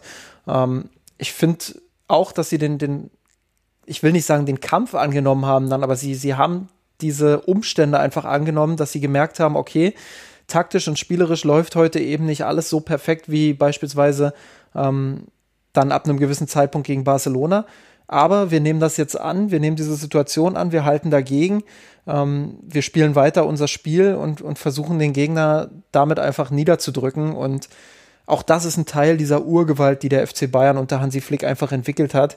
Ähm, und auch dafür einfach großes Kompliment an diese, an diese Mannschaft, weil das, auch das ist natürlich eine Riesenleistung, dass wenn dein Plan A nicht so 100% funktioniert, ähm, dass du dann A, flexibel genug bist, da dich anzupassen ähm, und dass du B, eben die Situation einfach auch annehmen kannst. Was mein Takeaway im Endeffekt ist aus der Partie ist, du hast es jetzt schon angesprochen, die mentale Stärke und Maurice hat das ja im Endeffekt ja auch betont. Ich glaube, was entscheidend war, dass sie es geschafft haben, so nach einer Viertelstunde, 20 Minuten und natürlich dann auch mit dem Tor, die Nervosität abzulegen. Ich glaube, da schwingt im Hinterkopf so zwei Kriterien mit. Das eine sicherlich, klar, keine Frage, du bist da der absolute Favorit in der Partie und hast im Endeffekt als FC Bayern kannst du nur verlieren. Jeder rechnet mit deinem Weiterkommen, jeder rechnet im Endeffekt mehr oder weniger auch damit, dass du das Finale gewinnst. Von daher hatte man schon das Gefühl, dass da eine gewisse Nervosität dabei war, das jetzt vielleicht irgendwie möglichst schnell entscheiden zu müssen, um zu zeigen, dass wir weiterhin diesen Lauf haben. Das ging, glaube ich, in der ersten Viertelstunde sind wir uns alle eigentlich nicht auf. Dann, wie Justin, du es ja jetzt eben gerade auch schon gesagt hast, ist es dann trotzdem gelungen, das Ganze zu drehen. Und den zweiten Aspekt, den finde ich, würde ich nicht ganz unerwähnt lassen. Ich glaube, es war auch viel Nervosität am Anfang mit drin, weil vielleicht auch die Angst vor einem potenziellen Rückstand da war. Man hat gesehen, wie schwierig Lyon zu bespielen ist, zumindest ähm, ist es Manchester City so passiert. Die Mannschaft wird ein ausführliches Videostudium gehabt haben. Gleichzeitig waren auch natürlich noch unglaublich viele Spieler dabei, die in den letzten ja, vier Halbfinalteilnahmen, die nicht gut ausgegangen sind für den FC Bayern dabei waren. Und ähm, da habe ich immer noch mal reingeschaut und hatte gesehen, bis auf mal 20 Minuten in der Saison 17, 18, ähm, also an allen Halbfinalteilnahmen auch unter Pep Guardiola zuvor, lag der FC Bayern eigentlich nahezu immer zurück oder beziehungsweise stand unentschieden, aber war die ganze Zeit eigentlich die Mannschaft, die hinten dran war und versuchen musste, irgendwie zu agieren und um dann den Weg ins Finale zu schaffen, was ja dann jeweils nicht geglungen ist. Und ich glaube, das wollte man diesmal vermeiden und mit viel Glück ist es dann auch gelungen. Das 1 zu 0 gab da mehr Sicherheit und ja, es gab, glaube ich, hier wenig zu gewinnen in der Partie. Das, was es zu gewinnen gab, war der Einzug ins Finale und das ist, glaube ich, dann gelungen. Und jetzt ist der perfekte Moment, glaube ich, wo wir gemeinsam mal draufschauen sollten, was denn im Endeffekt das Finale dann ausmachen wird. Ja, ich denke, das Finale wird nochmal ein komplett anderes Spiel. Du hast es ja gerade angesprochen, die Bayern hatten gegen äh, Lyon im Prinzip alles zu verlieren und wenig zu gewinnen. Also klar, das, das Champions League-Finale hatten sie zu gewinnen, aber jetzt äh, rein von der psychischen Ebene her ähm, sagt natürlich jeder, das war ein absoluter Pflichtsieg. Und äh, psychisch war das ein extrem schweres Spiel für die Bayern. Ähm, jetzt kommt wieder ein Spiel auf Augenhöhe. Eine starke Pariser Mannschaft, die ähm, gegen ein sehr gutes Atalanta sich das Momentum erkämpft hat, quasi ähm, das Spiel nochmal zu drehen gegen Ende. Ich glaube, das hat der Mannschaft mental und auch innerhalb der Kabine nochmal richtig einen Push gegeben. Ich, ich sehe da im Vergleich zur jüngeren Vergangenheit äh, eine Mannschaft auf dem Platz. Eben nicht jetzt unbedingt äh, nur diese Einzelkönner wie Neymar, Di Maria, Mbappé, ähm, Ferrati, wie sie alle heißen, ähm, sondern eben auch Spieler, die an einem Strang ziehen. Und ich glaube, das ist, das ist eine Qualität, ähm, die hat Thomas Tuchel auch sehr hervorgehoben in einem Interview. Äh, ich weiß gar nicht mehr, mit wem es war. Ähm, könnte mit der Zone oder Sky gewesen sein, aber ist ja auch egal. Da hat er nochmal gesagt, dass er so einen Spieler wie, wie Chupomoting beispielsweise ähm, auch für die Kabine geholt hat, weil er genau weiß, dass der eben sowohl mit den Stars von oben als auch mit den, mit den Jungs von unten ähm, gut klarkommt und ähm, dass er da einfach verbindend wirkt. Und ich glaube, das ist ein Problem, was PSG in den letzten Jahren immer wieder hatte dass da viele Stars gespielt haben, aber nie wirklich so eine richtige Mannschaft auf dem Platz stand. Ähm, wenn ich mir angucke, wie die gegen Leipzig gespielt haben, wie ballsicher die agiert haben, wie, wie jeder für den anderen auch da war, ähm, dann sind die schon verdient auch ins Finale gekommen. Und ähm, die Bayern auf der anderen Seite, da haben wir auch drüber gesprochen, auch eine Mannschaft, die sehr über den Teamgeist kommt, die, die vielleicht noch mehr dieses, dieses mannschaftliche äh, Gefüge einfach auch nach außen verkörpert. Ähm, auch die eine Mannschaft, die sehr ballsicher sein kann. Ähm, ja, deshalb äh, glaube ich, dass da zwei relativ ähnliche Mannschaften aufeinandertreffen werden. Ähm, die Bayern noch ein bisschen mehr Fokus aufs Pressing, PSG noch ein bisschen mehr Fokus ähm, auf, auf Kurzpassspiel. Das dürfte eine sehr spannende Angelegenheit werden. Maurice, hat dich denn das Ergebnis gegen Leipzig überrascht? Also die Deutlichkeit vor allem, auch wenn ich jetzt gerade an die ersten 45 Minuten denke, die PSG ja wirklich dominiert hatte? Ja, also mich hat, mich hat vielleicht weniger sogar das, das Ergebnis überrascht, als wirklich, so wie du jetzt gerade eben gesagt hast, äh, die Art und Weise, wie, wie Paris gegen Leipzig aufgetreten ist. Ähm, ich meine, ich habe da immer noch in Erinnerung, dass Paris aus den, aus den letzten Jahren, das ja in so, in so großen, wichtigen Spielen äh, dann, dann immer ein bisschen zu stark mit sich selbst beschäftigt schien. Da gab es dann immer um das Team rum auch viele ja, viele Nebengeräusche, viele Nebengeschichten. Ähm, ist der eine zufrieden, ist der andere zufrieden mit der Anzahl von Elfmetern, die er jetzt schießen darf. Ähm, und das, das habe ich dieses Jahr jetzt gar nicht wahrgenommen. Und die Mannschaft hat wirklich von Anfang an, von der ersten Minute an eigentlich da keinen Zweifel dran gelassen, dass sie, dass sie da gegen Leipzig weiterkommen will. Und ja, man muss am Ende auch wirklich sagen, Leipzig war da ja über, über 90 Minuten eigentlich, eigentlich wirklich chancenlos und war ja in, in allen Belangen Paris da ja, komplett unterlegen. Ich glaube, das hat dann auch äh, Julian Nagelsmann nach dem Spiel entsprechend ähm, gesagt. Und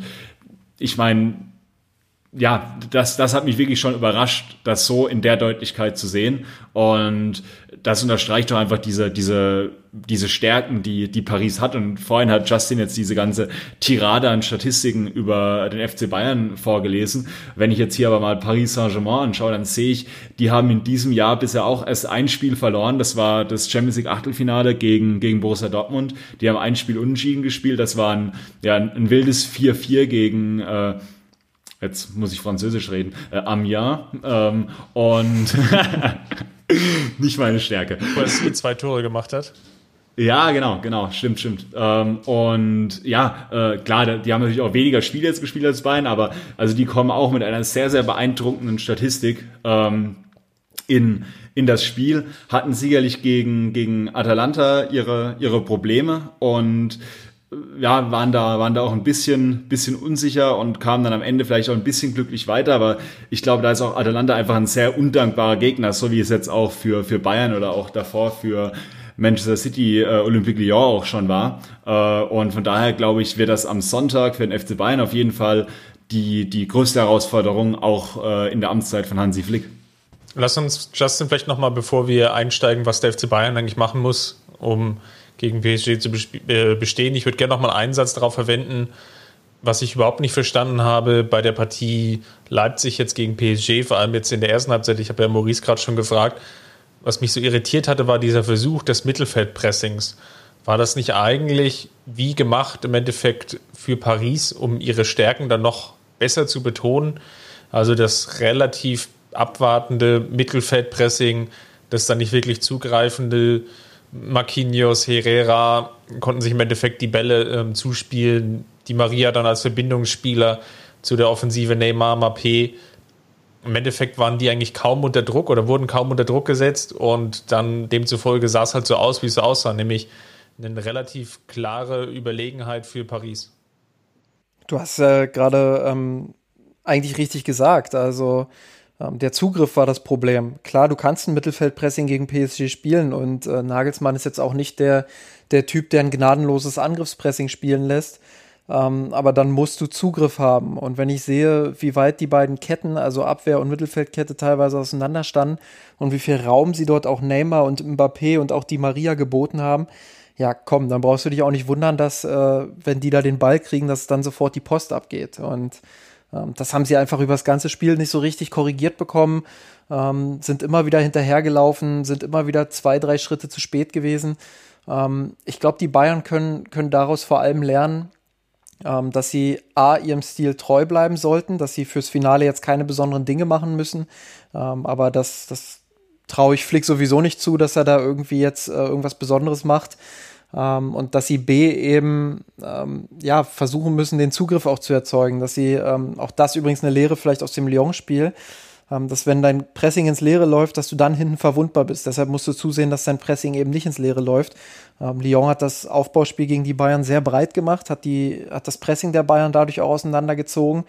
Ähm, dann hatte ich auch das Gefühl, dass der ein oder andere Schritt vielleicht auch weniger getan wurde, wenn man das Gefühl hatte, okay, zumindest unterbewusst, okay, das, das ist heute eben eine andere Nummer als beispielsweise äh, gegen PSG oder ähm, zuletzt gegen Barcelona auch. Ähm, dass da vielleicht auch der ein oder andere Schritt dann gefehlt hat. Dadurch kam es zu Ungenauigkeiten. Lyon hat das ein oder andere Mal es geschafft, dann auch das Pressing auszuhebeln. Ähm, du musst PSG auf den Füßen stehen. Ich, ich glaube, das sind sie nicht gewohnt. Das sind sie aus der Liga nicht gewohnt. Das haben sie in der Champions League jetzt so auch noch nicht so richtig erlebt in dieser Saison.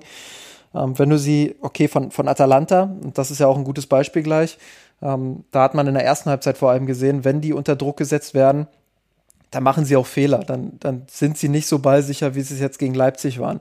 Klar, die haben die individuelle Qualität, die haben auch die Spieler, ähm, um, um Bayerns Pressing mal durch ein kurzes Dribbling ins Leere laufen zu lassen.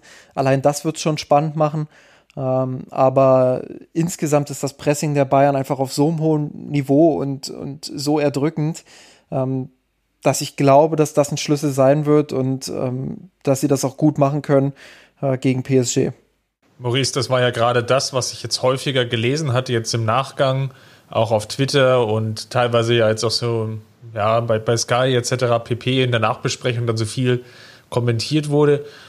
war die Marschrichtung der FC Bayern steht so hoch und Hansi Flick muss tiefer stehen. Jetzt plädiert Justin eigentlich genau für das Gegenteil. Im Endeffekt, bitte macht genau, also bitte macht weiter so, wie es jetzt gegen Lyon und natürlich jetzt auch schon in den vergangenen Spielen gezeigt hat. Wie stehst du denn dazu?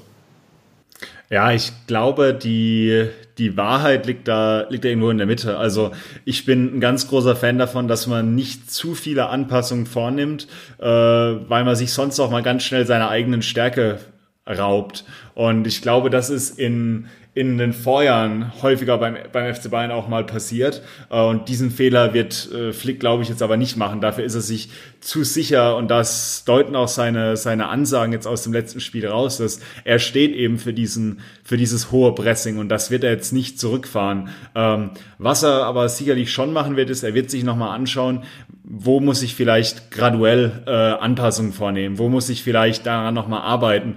Was sind vielleicht so ein paar Fokuspunkte, die ich einem Alfonso Davis oder die ich einem Joshua Kimmich mitgeben kann? Äh, wie sie, wie sie es schaffen, dass sie eben mehr Zugriff bekommen, dass sie es häufiger schaffen, in der richtigen Position zu stehen, dass sie es häufiger schaffen, äh, ja, auch gegen, gegen Neymar, gegen Mbappé oder gegen Di Maria einen erfolgreichen Zweikampf zu führen oder überhaupt in, in den Zweikampf reinzukommen.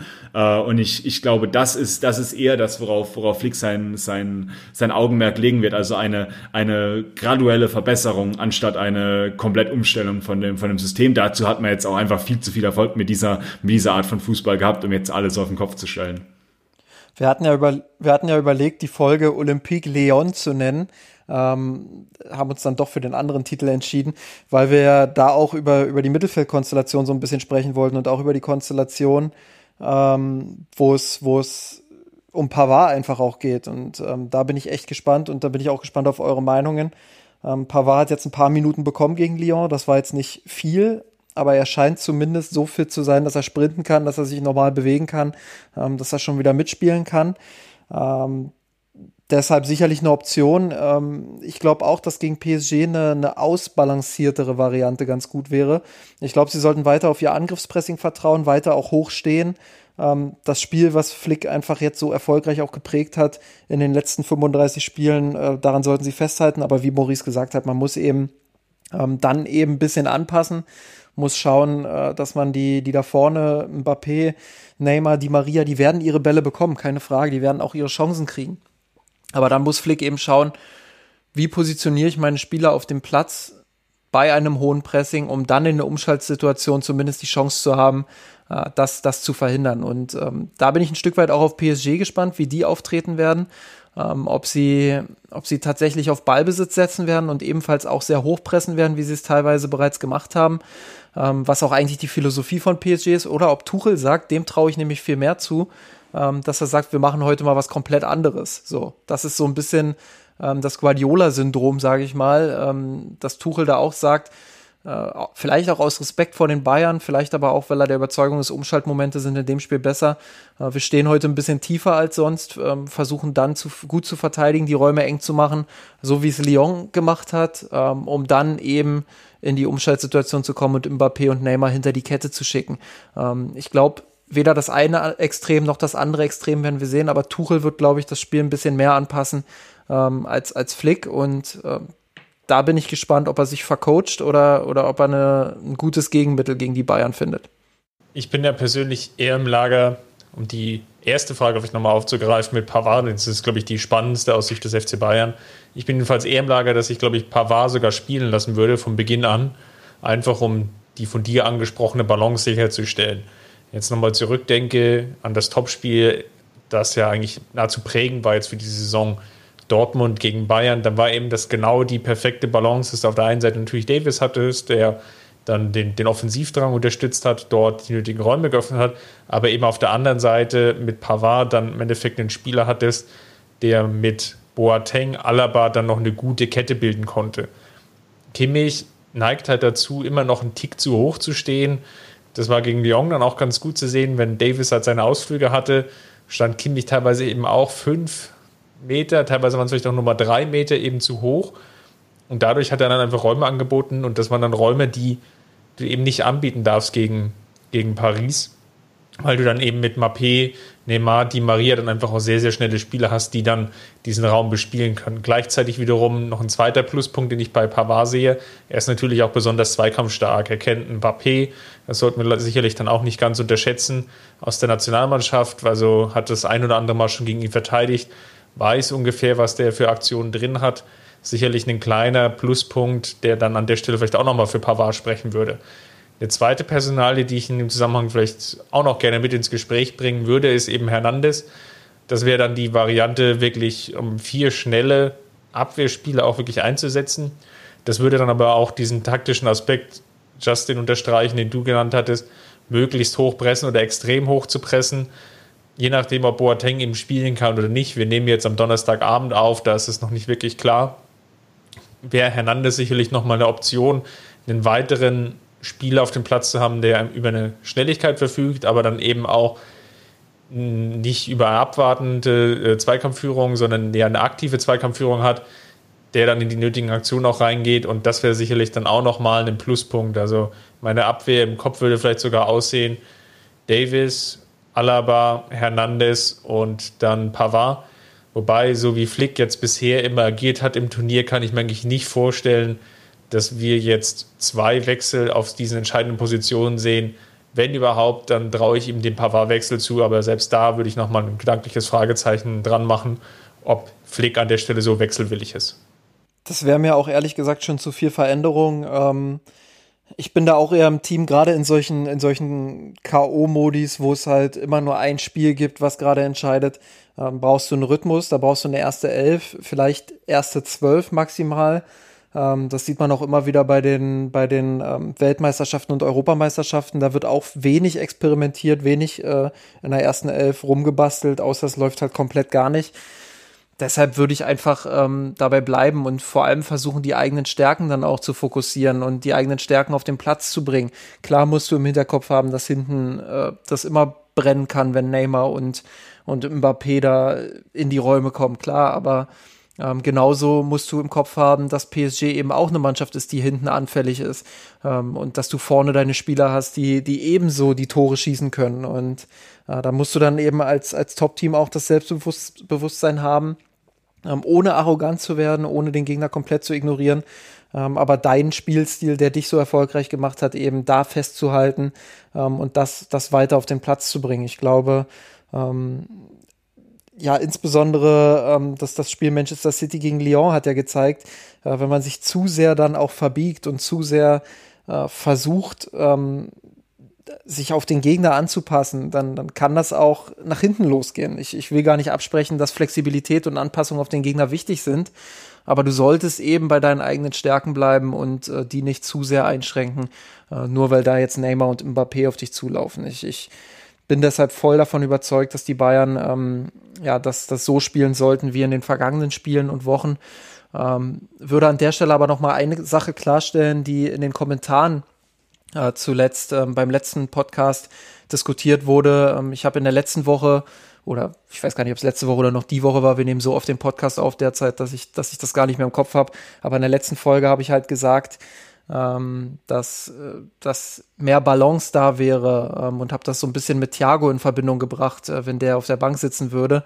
Ähm, damit meinte ich nicht, dass mehr Balance im Spiel wäre, weil Thiago auf der Bank sitzt. Ich meinte das so, ähm, dass Pavard, wenn er wieder in die Elf rückt, Kimmich ins Zentrum rücken würde und ich nicht glaube, dass Flick Goretzka auf die Bank sitzen würde. Also das Mittelfeld wäre dann sehr wahrscheinlich Goretzka und Josua Kimmich ähm, plus Pavard als Rechtsverteidiger.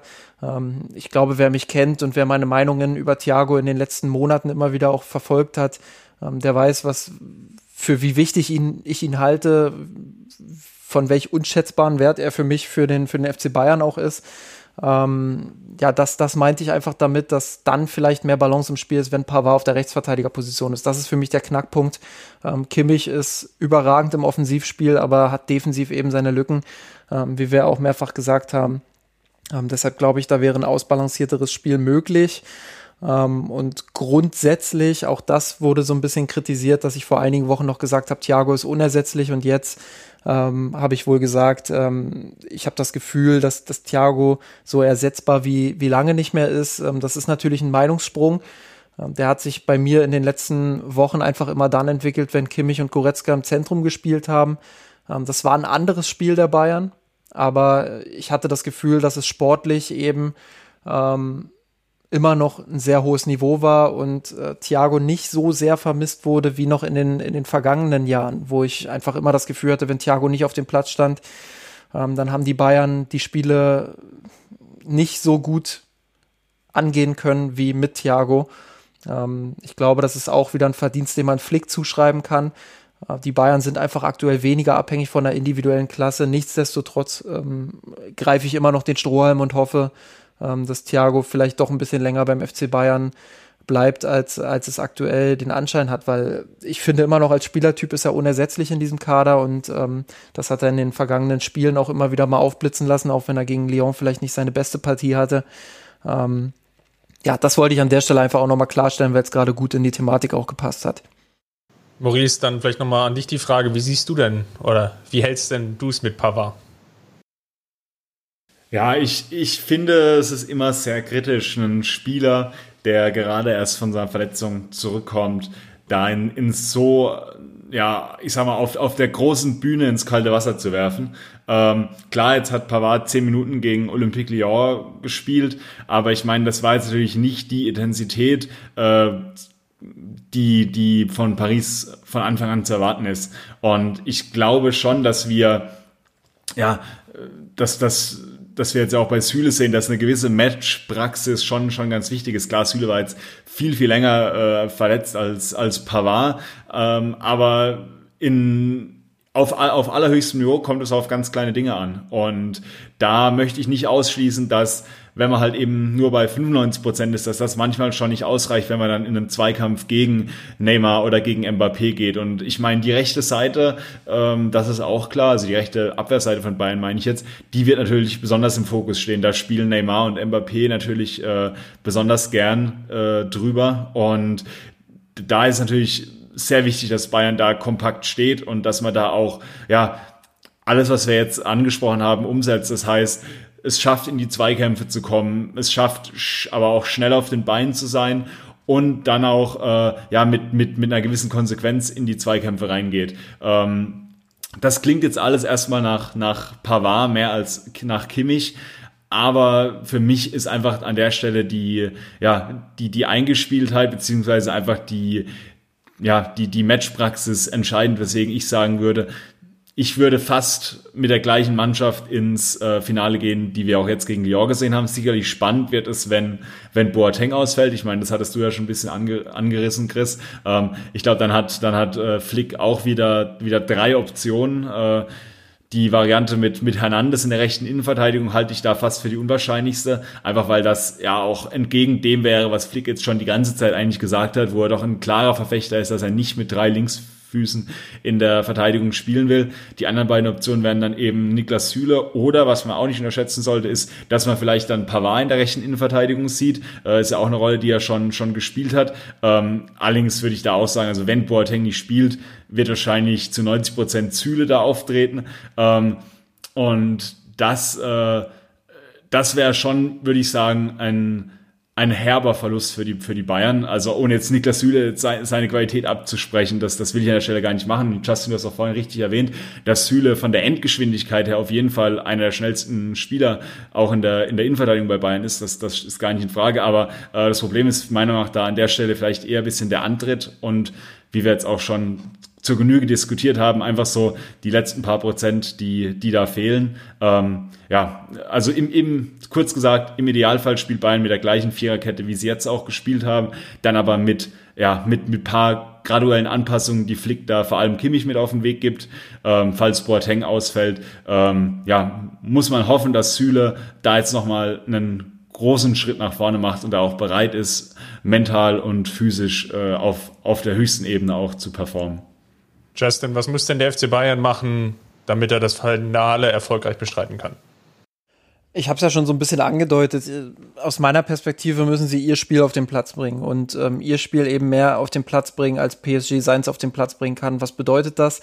Ähm, das bedeutet einerseits, dass die Bayern mit PSGs Pressing dealen müssen, dass sie, dass sie da in der Lage sein müssen, ähm, ballsicher zu agieren, nicht so leichte Ballverluste herschenken, ähm, wie sie das, wie sie das eben ja, gegen Lyon teilweise gemacht haben, teilweise auch gegen Barca. Ähm, ich glaube, sie brauchen eine bessere Anfangsphase. Äh, ein Rückstand wäre wär nicht so schön in den ersten 15 Minuten, gerade gerade in so einer Finalatmosphäre, ähm, womit ich jetzt nicht das fehlende Publikum meiner Ansicht, sondern eben ähm, einfach auch für den für den Kopf. Du gehst so ein Finale im Kopf, glaube ich, noch mal ein bisschen bisschen anders an als als jedes andere Spiel. Ähm, also einerseits das Aufbauspiel, was sehr wichtig sein wird, Andererseits aber eben auch das, das eigene Pressing, das Gegenpressing. Das wird jetzt wieder viel wichtiger sein als noch gegen Lyon. Ich, du hast es gesagt, gegen Lyon ähm, hatten sie gar nicht so viele hohe Ballgewinne. Ähm, ich habe das jetzt nicht nochmal gegengeprüft, äh, statistisch hatte aber den einen ähnlichen Eindruck. Ähm, das wird gegen PSG jetzt allein schon deshalb anders sein, ähm, ja, weil PSG auch länger den Ball hinten hält. Also Lyon war ja eher so, na gut, dann spielen wir den mit zwei Kontakten nach vorne und entweder verlieren wir ihn oder wir sind irgendwie durch. Ähm, PSG ist dann doch eher eine Mannschaft, die über ihr Kurzpassspiel kommt. Ähm, Gerade wenn Farati dann auch noch mal ins Mittelfeldzentrum rücken sollte, der ja noch fraglich ist, ähm, aufgrund seiner Fitness. Ähm, auch auch äh, Paredes, der, der ein gutes Spiel gemacht hat jetzt gegen PSG alles sehr ballsichere Spieler. Dann hast du vorne natürlich Neymar, der sich immer wieder auch weit zurückfallen lässt, um die Bälle dort abzuholen, ähm, über seine Dribblings sehr gefährlich ist. Da müssen die Bayern einfach ähm, sofort auf den Füßen stehen, direkt Druck ausüben, die Pässe zwischen die Linien äh, verhindern, ähm, kompakt auch stehen, überhaupt gar nicht erst den, den großen Raum anbieten zwischen den Linien ähm, und eben hellwach sein, sobald auch nur der Ansatz eines Passes hinter die Kette gespielt wird. Ich kann jetzt schon vorher sagen, die Bayern werden nicht alles verteidigen können, was PSG da nach vorne spielt. Das, dafür ist PSG einfach auch zu gut. Aber genauso wird äh, PSG eben nicht alles verteidigen können, was die Bayern nach vorne machen. Ähm, und da kommt vielleicht auch der dritte Punkt so ein bisschen zu tragen. Die Bayern waren zuletzt unfassbar effizient und damit sollten sie bitte nicht äh, unbedingt jetzt im Finale aufhören, sondern ähm, es wäre schon von Vorteil, wenn sie diese Effizienz weiter auf den Platz bringen und eben aus, aus der ersten oder zweiten Chance gleich ein Tor machen. Ähm, das könnte übrigens auch ein Unterschied ähm, zu PSG sein, wo ich das Gefühl hatte, die haben die ein oder andere Chance dann schon auch liegen lassen. Und gerade Neymar, ähm, wenn man Neymar irgendwas ankreiden kann im Moment, dann, dann ist es die Chancenverwertung. Viele Abschlüsse, wenig Tore. Ähm, der, der hadert da auch so ein bisschen mit sich selbst. Und wenn man es da schafft, ähm, dem die, die Spielfreude so ein Stück weit auch zu nehmen, dann ist Neymar auch, auch ein Spieler, der, der sich schnell mal zum Problem für die eigene Mannschaft entwickeln kann, glaube ich. Ähm, auch wenn mir die Aussage vielleicht wieder so ein bisschen falsch ausgelegt wird, weil ich halte ihn für einen absoluten Weltklasse-Fußballer, darüber brauchen wir nicht diskutieren. Ähm, aber wenn die Bayern das schaffen, ihn teilweise aus dem Spiel zu nehmen und ihm so ein bisschen die Freude zu nehmen, dann wäre das schon, schon sehr entscheidend. Und selbst dann gibt es eben noch den anderen Alien da vorne mit, mit Mbappé und den komplett unterschätzen die Maria. Also die Offensivreihen ähm, gilt es zu verteidigen auf beiden Seiten und ich glaube, wer das am Ende besser macht mit, seinem, mit seiner eigenen Spielidee, ähm, bei den Bayern eben das hohe Pressing, bei PSG mal sehen, was Tuche sich einfallen lässt. Ähm, wer das besser macht, der hat sehr gute Karten auf den Henkelpott. Ich finde es ja so faszinierend, dass wir häufig immer wieder diesen Spruch hören, Offensive gewinnt Spiele, Defensive gewinnt Titel. Das ist jetzt hier ein Beispiel dafür, dass es einfach aufgebrochen wird. Du hast die Statistiken ja schon angesprochen, der FC Bayern wirklich mit überragenden Ergebnissen in der Offensive. PSG aber nicht minder. Die sind Platz zwei bei den Anzahl der erzielten Toren im laufenden Wettbewerb. Haben jetzt irgendwie erst wieder eine Serie gebrochen von, ich glaube, knapp 34 Spielen. Ununterbrochen in jedem Champions League-Spiel ein Tor erzielt, was natürlich auch wiederum ein überragender Wert ist. Und das zeigt jetzt einfach natürlich auch, wenn man auf den, allein auf den Kader schaut, welche beiden Mannschaften da gegeneinander spielen. Das Spiel wird von der Offensive geprägt sein. Und was mich eigentlich am meisten in der Vorbereitung jetzt auch umtreibt, ist, werden wir so ein Pokalspiel sehen, also so wirklich so ähnlich im Endeffekt äh, wie das Barcelona-Spiel, dass wir wirklich schon frühe Tore sehen, eine abstruse Chancenverwertung, wahrscheinlich von, von einen oder vielleicht von beiden Mannschaften Du hast es ja auch gerade schon angesprochen, Maurice. Neymar hatte ja doch das ein oder andere jetzt ausgelassen in den letzten zwei Spielen. Auf der anderen Seite Lewandowski sicherlich auch die ein oder andere Großchance. Also ich kann mir durchaus vorstellen, dass wir eine Partie erleben, im, Gegensatz zu ja vielen anderen Finalspielen, was durchaus mit sechs, sieben, acht Toren vielleicht sogar ausgeht und das jetzt in 90 Minuten regulärer Spielzeit.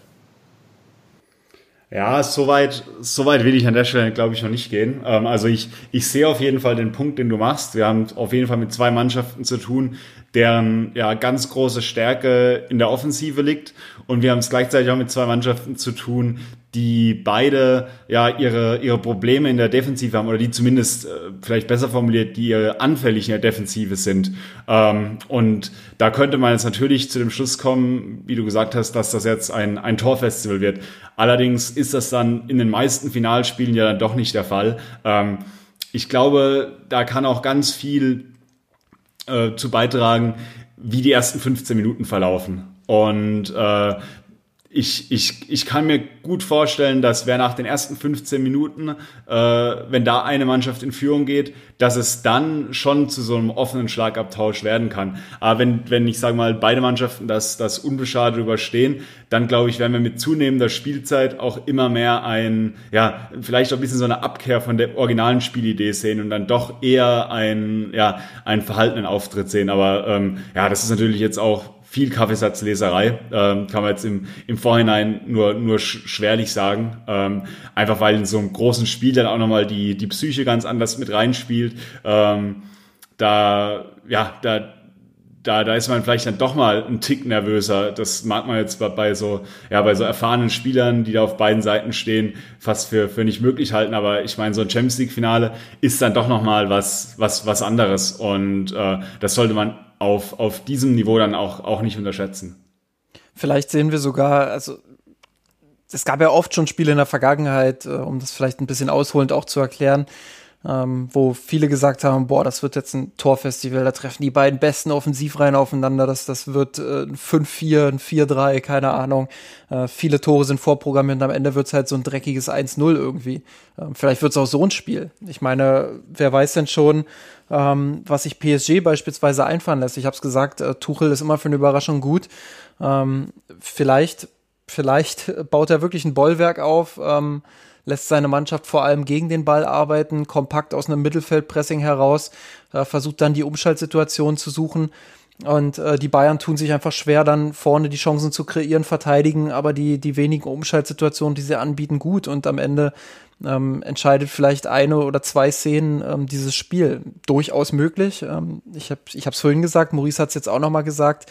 Ähm, so ein Finale ist einfach auch psychisch und von der Herangehensweise nochmal was anderes. Du, du hast immer im Hinterkopf bei jeder Aktion, dass dein Fehler der entscheidende sein könnte, wenn du einen machst. Und ähm, klar versuchst du das zu vermeiden und versuchst ähm, das eben nicht im Hinterkopf zu haben, aber irgendwo schwirrt es immer rum und ich glaube, deshalb sind Finals immer ganz besondere Fußballspiele, ähm, wo nicht immer das allerletzte Risiko gegangen wird und äh, da bin ich wirklich sehr gespannt, weil ich das Gefühl habe, dass die Flick Bayern äh, mit diesem mit diesem Finalschema vielleicht ein Stück weit auch brechen. Ich glaube, ähm, die sind so überzeugt von, von ihrem Risiko, was sie da auf den Platz bringen, ähm, dass wir das auch gegen PSG sehen werden. Aber es hängt eben auch viel davon ab, ähm, was Tuchel ähm, entscheidet, wie er anpasst, ähm, ob er anpasst, ähm, wie, wie PSG da agieren wird. Ähm, ich kann mir von einem, von einem ganz engen Spiel bis hin zu, mit wenig Toren bis hin zu einem Spiel mit wirklich vielen Toren alles vorstellen. Ich glaube aber nicht, dass wir, dass wir einen eindeutigen Sieg irgendeiner Mannschaft sehen werden. Dann lass uns doch zum Abschluss des Segments einfach mal unsere Tipps wagen. Justin, du hast gerade so schön angefangen, dass du unsicher bist. Wie geht's denn aus? Ja, es ist, es ist extrem schwer zu tippen. Ich glaube, wir sehen nicht dieses Torfestival mit, mit vier, fünf, sechs Toren. Ähm, in der regulären Zeit werden vielleicht drei Tore fallen, ähm, entgegen der Erwartungen vieler. Und ähm, ich hoffe, dass das Pendel Richtung FC Bayern ausschlagen wird. Ich glaube, dass, dass die Bayern und auch PSG wieder mit, mit Phasen zu kämpfen haben werden. Also, dass das nicht irgendwie so ein monotoner Spielverlauf wird, sondern ähm, dass es Phasen geben wird, in denen die Bayern extrem schwitzen werden, aufgrund der Qualität einfach auch der drei Spieler da vorne und äh, auch der Qualität der Mittelfeldspieler. Es wird genauso Phasen geben, in denen PSG extrem schwitzen wird ich hoffe, dass PSG ein bisschen mehr schwitzt als die Bayern und äh, am Ende ja 2 zu 1 für den FC Bayern steht. Ja, jetzt hat mir Justin natürlich meinen mein, mein Tipp geklaut. Jetzt wollte ich hier gerade schon, ich wollte jetzt hier gerade schon einleiten, dass vor mir jetzt gerade bei der Aufnahme die, die, die Tasse vom, vom Triple-Sieg äh, 2013 steht und da steht 2-1 drauf und das könnte ich mir jetzt auch für den Sonntag gut vorstellen. Äh, aber das wäre dann doch ein bisschen zu langweilig. Ähm, ich bleibe dabei und gehe bisschen in die andere Richtung als Chris äh, und sage, es fällt sogar nur ein Tor. Bayern gewinnt 1-0. Ähm, auch eher so ein spätes Tor, vielleicht so Mitte, Ende zweiter Halbzeit. Äh, und ja, ich äh, sage, Lewandowski drückt da einen über die Linie. Also 1-0-Sieg für Bayern. Ich bin nach wie vor in der Abteilung, es wird ein wildes Sau-Pokalspiel, Charakter haben und tippe einfach mal auf ein ganz wildes 4 3 für den FC Bayern. Ich habe ich hab gestern noch so aus Spaß gesagt, na, das wird bestimmt eine 8 zu 7 im Finale. Ähm, und das nicht nach Elfmeterschießen, sondern, sondern nach 90 Minuten. also ich kann mir das wirklich komplett vorstellen, dass die sich versuchen gegenseitig, äh, ich glaube, der englische Begriff dafür ist Outgun irgendwie. Ähm, ja, dass sie versuchen, sich da gegenseitig mit ihrer Offensive ähm, wirklich ähm, niederzumachen und voll offenes Visier. Das wäre natürlich für den neutralen Zuschauer gut ich glaube, für mein Herz wäre es nicht ganz so gut. Das glaube ich auch. Ne? Ähm, ich meine, ich, ich, bin ja jetzt, ich bin ja jetzt auch schon 27, gehe auf die 28 zu, also ähm, so langsam muss ich da auch ein bisschen ruhiger treten und ich hoffe, dass, dass die Flick Bayern da mit mir ein bisschen ähm, umsichtig sind. Aber das, das ist ein Punkt, der wird mich ganz kurz auch noch interessieren. Und zwar, ähm, wie ist denn so euer, ja, eure Aufgeregtheit? Wir nehmen jetzt ähm, Chris, du hast vorhin gesagt, wir nehmen jetzt hier Donnerstagabend auf, ist also schon noch ein bisschen Zeit hin. Ähm, jetzt vielleicht auch so im Vergleich mal, wenn ihr euch vielleicht zurückversetzt, 2013, als man das letzte Mal im Champions League Finale stand. Ähm, ja, wie, wie groß ist die Aufregung, wie groß ist die Vorfreude jetzt so im Vergleich, äh, auch mit diesem besonderen Modus jetzt dieses Jahr, äh, natürlich unter den ganz besonderen Voraussetzungen, dass man jetzt nicht zum Public Viewing etc. gehen kann. Was, was macht das mit euch so, ja, für euch auf der mentalen Ebene? Fang gern an, Chris. Ich muss sagen, ich bin relativ ruhig im Vergleich jetzt zu den Saisons, wo es ja, wo es mich eigentlich wirklich richtig gepackt hatte, dass sie mich mitnehmen können. Das war zum Beispiel 2012 so, natürlich mit dem Finale der Horm. Von diesem ganzen Storytelling war ich natürlich auch vollkommen abgeholt, dann Real Madrid dann auf dem Weg ins Finale zu besiegen. Und da war die Vorfreude natürlich riesig. Das Jahr darauf gegen Dortmund, du hast ja gerade die Frage gestellt danach, da war ich eher so, dass ich vom äh, relativ kühl und ähm, ja, emotionslos reingegangen bin. Einfach natürlich noch sehr stark geprägt von dem, ich darf eigentlich nicht so viel da reingeben, weil sonst bin ich ja vollkommen fertig. Und hier pendelt sich gerade in diesem Turnier so etwas der, der, der, Mittelweg aus. Also gegen Barcelona war ich natürlich ähm, schon geprägt von der extremen Vorfreude, weil ich natürlich einfach auch sehe, welches Potenzial in der Mannschaft steckt dass das Lyon-Spiel natürlich jetzt so verläuft, wie es jetzt gelaufen ist, war irgendwie anzunehmen. Nichtsdestotrotz bin ich eigentlich relativ davon überzeugt gewesen, dass der FC Bayern in fast allen Fällen eigentlich weiterkommen wird und so kam es ja dann auch. Von daher jetzt pendel ich irgendwo so dazwischen. Noch ist die, die Vorfreude überschaubar, aber ich merke natürlich schon auch, dass es kribbelt. Und ich würde es den Spielern natürlich unglaublich gönnen, wenn sie sich jetzt die Krone noch aufsetzen können das ist jetzt nicht nur stellvertretend für diese Saison, sondern im Endeffekt ja auch für die ja, fast letzte Dekade, um einfach auch zu zeigen, dass die Mannschaft, und da sind ja auch ganz, ganz viele Spieler dabei, die eine sehr lange Vereinszugehörigkeit mittlerweile ja auch haben, dabei, die einfach zeigen können, dass sie halt zu den besten, wenn nicht sogar die weltbesten Spieler auf ihren jeweiligen Positionen sind. Und das ist die Chance jetzt am Sonntag, das Ganze zu unterstreichen und sich dann im Endeffekt dafür zu belohnen, was sie eigentlich in den letzten Jahren geleistet haben. Bei mir ist es so, dass, dass es für mich unvergleichlich mit, mit der Situation von 2013 ist, weil ähm, Chris hat es ja schon angedeutet, diese, diese ganze Story, die da einfach mit dranhing, dann, dann hast du einfach so eine extrem emotionale Bindung ähm, gehabt, also ich zumindest eine extrem emotionale Bindung gehabt mit, mit Bastian Schweinsteiger, Philipp Lahm, Arjen Robben. Ähm, das waren so die drei Spieler, mit denen ich wirklich extrem mitgelitten habe ähm, und die mich einfach komplett gepackt haben. Ähm, sicherlich auch Spieler wie Jerome Boateng oder Javi Martinez, aber, aber die drei eben in, in vorderster Front. Ähm, das, das sind so, das, das war einfach nochmal ein Unterschied. Ich, ich habe jetzt auch in dieser Mannschaft Spieler, die ich, die ich wirklich toll finde und die mich begeistern und ähm, mit denen ich mich aus Fanperspektive durchaus identifizieren kann. Aber es ist schon noch mal was anderes als das, was ich mit, mit Philipp Lahm und Bastian Schweinsteiger und dann auch mit Ian Robben durchgemacht habe, mit, mit diesem Club als, als Fan. Ähm, deshalb war 2013 und auch natürlich mit dieser Geschichte mit Borussia Dortmund war das einfach noch mal äh, eine komplett andere Geschichte. Ähm, das ist jetzt äh, trotzdem eben eine Champions League Finale, die große Chance, äh, diesen Pot endlich wieder, wieder zu holen nach sieben Jahren.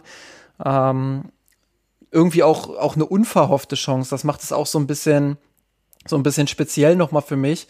Ähm, bei mir überwiegt eigentlich nicht Nervosität, weil 2013 beispielsweise hatte ich das Gefühl, das könnte jetzt die letzte Chance für einen ganz langen Zeitraum sein, diesen, diesen Pokal zu gewinnen.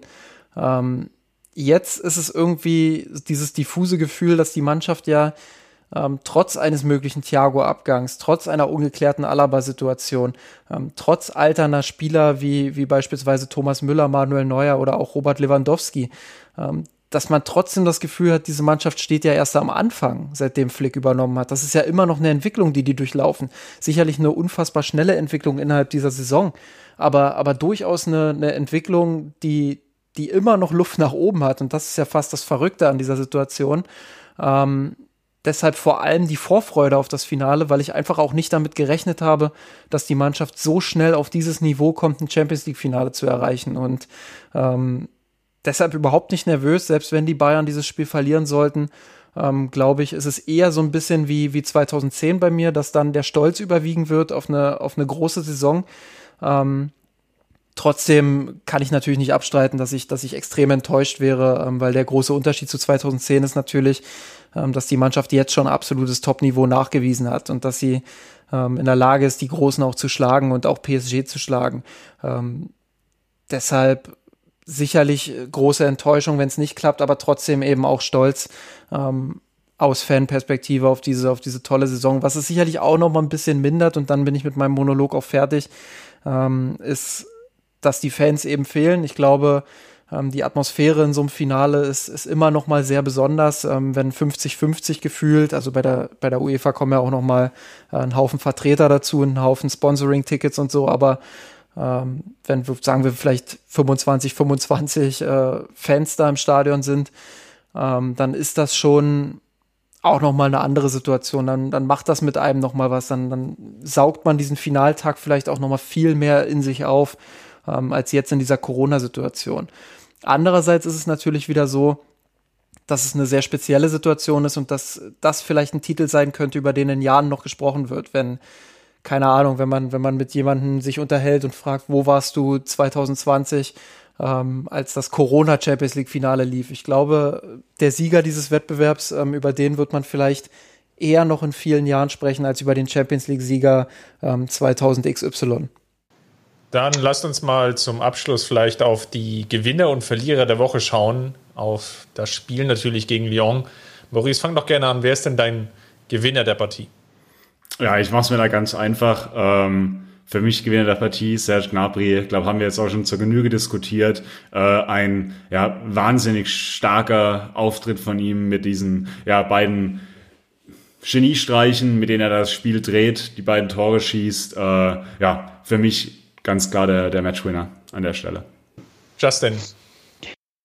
Ähm, den einen Gewinner gibt es diesmal eher nicht, wenn man jetzt mal von dieser Matchwinner-Geschichte so ein bisschen abweicht. Ähm, Maurice hat der Gnabry jetzt auch schon rausgenommen quasi. Ähm, deshalb nehme ich Hansi Flick einfach und unterstreiche nochmal das, was ich vorhin gesagt habe. Für mich eine unfassbare Entwicklung, die die Mannschaft genommen hat, ähm, die sie vor allem Hansi Flick zu, zu verdanken hat. Ähm, hätte ich niemals gedacht, ähm, bei, also ich habe Hansi Flick ja schon immer gewertschätzt und, und habe damals auch in meinem Vorstellungsartikel, ähm, ich, ich glaube für NTV habe ich den damals geschrieben, ähm, habe ich auch sehr hohe Meinungen von ihm vertreten, aber dass es so weit kommt, dass er nicht nur Cheftrainer wird, sondern eben auch so eine Saison dann in seinem Debütjahr bei den Bayern hinlegt, boah, Wahnsinn. Und, und dieses Finale freut mich auch ganz besonders für ihn ähm, weil er einfach auch ein toller Typ ist, von dem, was man, was man liest, was man äh, jetzt auch bei den Pressekonferenzen mitbekommt. Ähm, das ist endlich mal wieder ein Trainer, ähm, mit dem ich mich als Komplettpaket einfach auch wirklich richtig gut identifizieren kann. Ähm, und das ist gefühlt jetzt auch schon wieder, wieder ein bisschen her, dass das der Fall war. Deshalb ähm, Hansi Flick der Gewinner der Woche für mich. und vielleicht der Saison. Dann gehe ich mal mit der Ersatzbank und mache es mir auch einfach, mal abseits von Gnabry und Flick. Würde da jetzt vielleicht namentlich natürlich Coutinho als ersten herausstreichen. Sicherlich kann man auch noch Süle nehmen, Kingsley Coman. Was sich gezeigt hat jetzt in den vergangenen Wochen, natürlich während der Corona-Pause, aber jetzt in dem Turnier im Besonderen, ist natürlich, dass die Bank, im, die der FC Bayern einfach stellen kann, und das liegt natürlich auch daran, weil alle Spieler jetzt ja wirklich gesund sind, ist dann der Vorteil einfach da ist, ja, nicht beliebig, aber eine gewisse Taktik einfach zu verfolgen, die natürlich dieses Pressing jetzt auch begünstigt. Du kannst eben auf gewissen Positionen, zum Beispiel auf den Flügelpositionen, einfach auch Spielern die Marschrichtung mitgeben. Es muss für 60 Minuten reichen, danach wechseln wir, weil einfach auch genügend Wechseloptionen mittlerweile vorhanden sind durch den Fünffachwechsel. Das ist sicherlich ein kleiner Vorteil. Und gleichzeitig aber auch sind da die ganzen Puzzlesteine, Tolisso sicherlich auch nochmal zu nennen, die einfach helfen, dann in einem jeweiligen Spielstand einfach auch das Spiel dann so laufen zu lassen, wie es läuft. Und das hat man gegen Lyon wunderbar gesehen. Als Coutinho reinkam, wurde das Spiel beruhigt. Der FC Bayern hatte mehr Ballbesitz, konnte sich Chancen herausspielen, ist ins Finale eingezogen. Und ich hoffe vielleicht, dass zumindest in diesem ähnlichen Muster wir das Ganze auch nochmal im Finale wiedersehen werden. Justin, wer ist denn der Verlierer der Partie gewesen?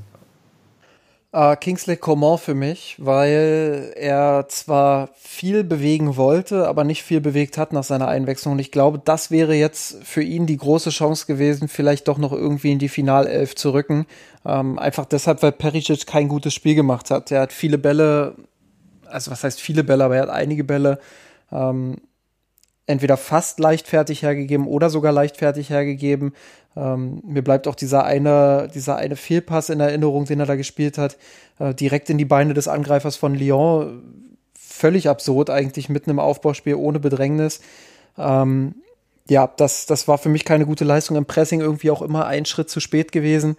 Ähm, und Kingsley Coman hätte diesen, diesen, diese Leistung von Perisic einfach noch besser für sich nutzen müssen hat das nicht getan und äh, so sind eigentlich beide Verlierer aus dem Spiel, aber Coman noch ein bisschen noch ein bisschen mehr als Perisic, weil er, weil er eben sich vielleicht die Chance auf einen Finaleinsatz von Anfang an verbaut hat dadurch. Bin ich komplett d'accord. Ähm, hatte ich mir tatsächlich auch, auch überlegt, äh, Kingsley Coman zu wählen, aus genau den Gründen, die du gesagt hast.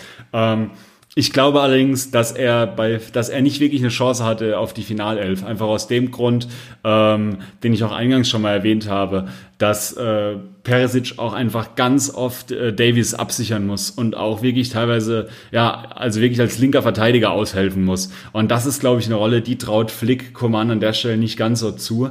Ähm, nichtsdestotrotz stimmt alles, was du gesagt hast, natürlich. Ähm, unglücklich agiert, konnte das nicht ausnutzen. Ähm, ja, der Kicker hat so äh, hat hat das quittiert mit den Worten war bemüht. Ich glaube, das äh, das trifft's ganz gut. Ähm, für mich Verlierer äh, der Partie. Ähm, ja, tue ich mich bisschen schwer, nehme ich im Endeffekt äh, Thiago äh, und zwar nur aus dem folgenden Grund, dass er im Aufbau gezeigt hat, dass er ja, dass er halt doch das ein oder andere Mal dann vielleicht ein bisschen zu leichtfertig da agiert und er es daher vielleicht Flick einen Ticken einfacher machen würde, doch wieder umzustellen und Pavard auf die rechte Verteidigerposition zu stellen und Kimmich ins Mittelfeld zu stellen. Aber das wäre dann auch wirklich da der, der einzige Grund. Ich fand, Thiago hat sich dann auch über die, äh, die restlichen Minuten dann auch gesteigert und das Spiel bisschen mehr äh, ja, versucht an sich zu reißen äh, bis zu seiner Auswechslung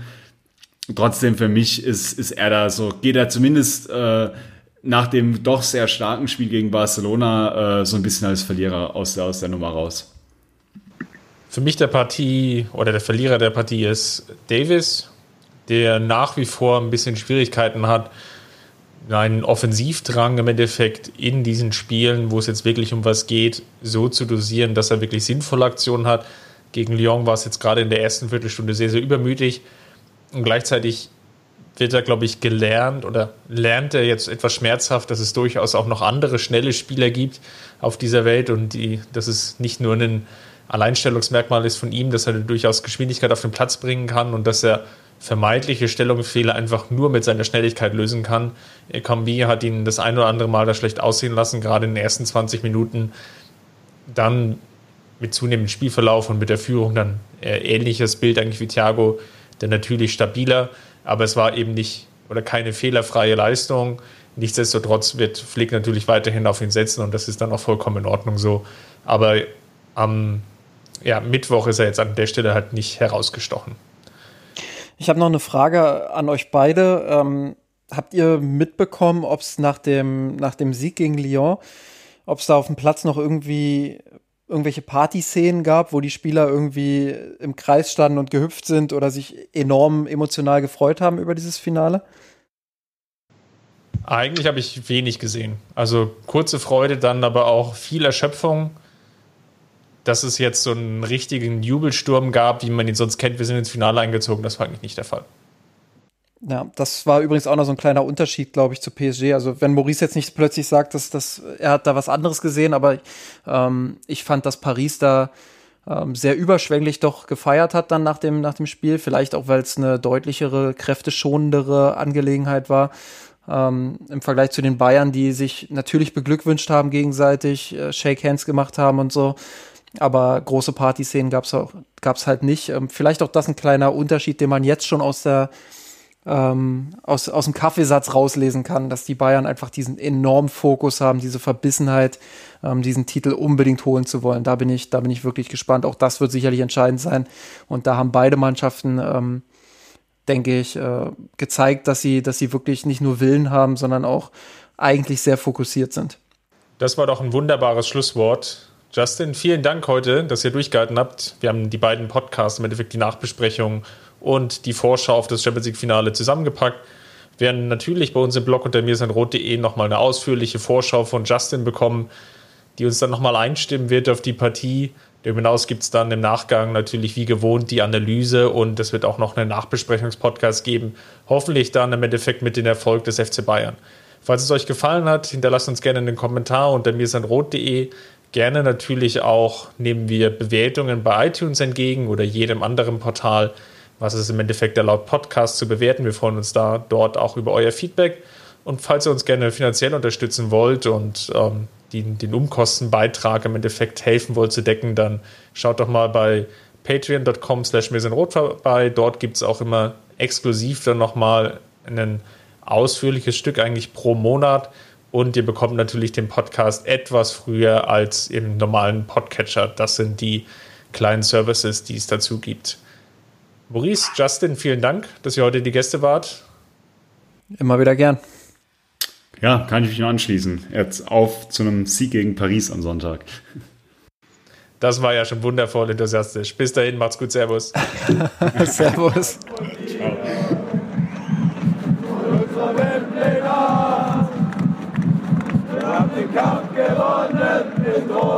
Thron erkommen, der Haien hat's gemacht geträumt von dir, von unserer Weltpläne.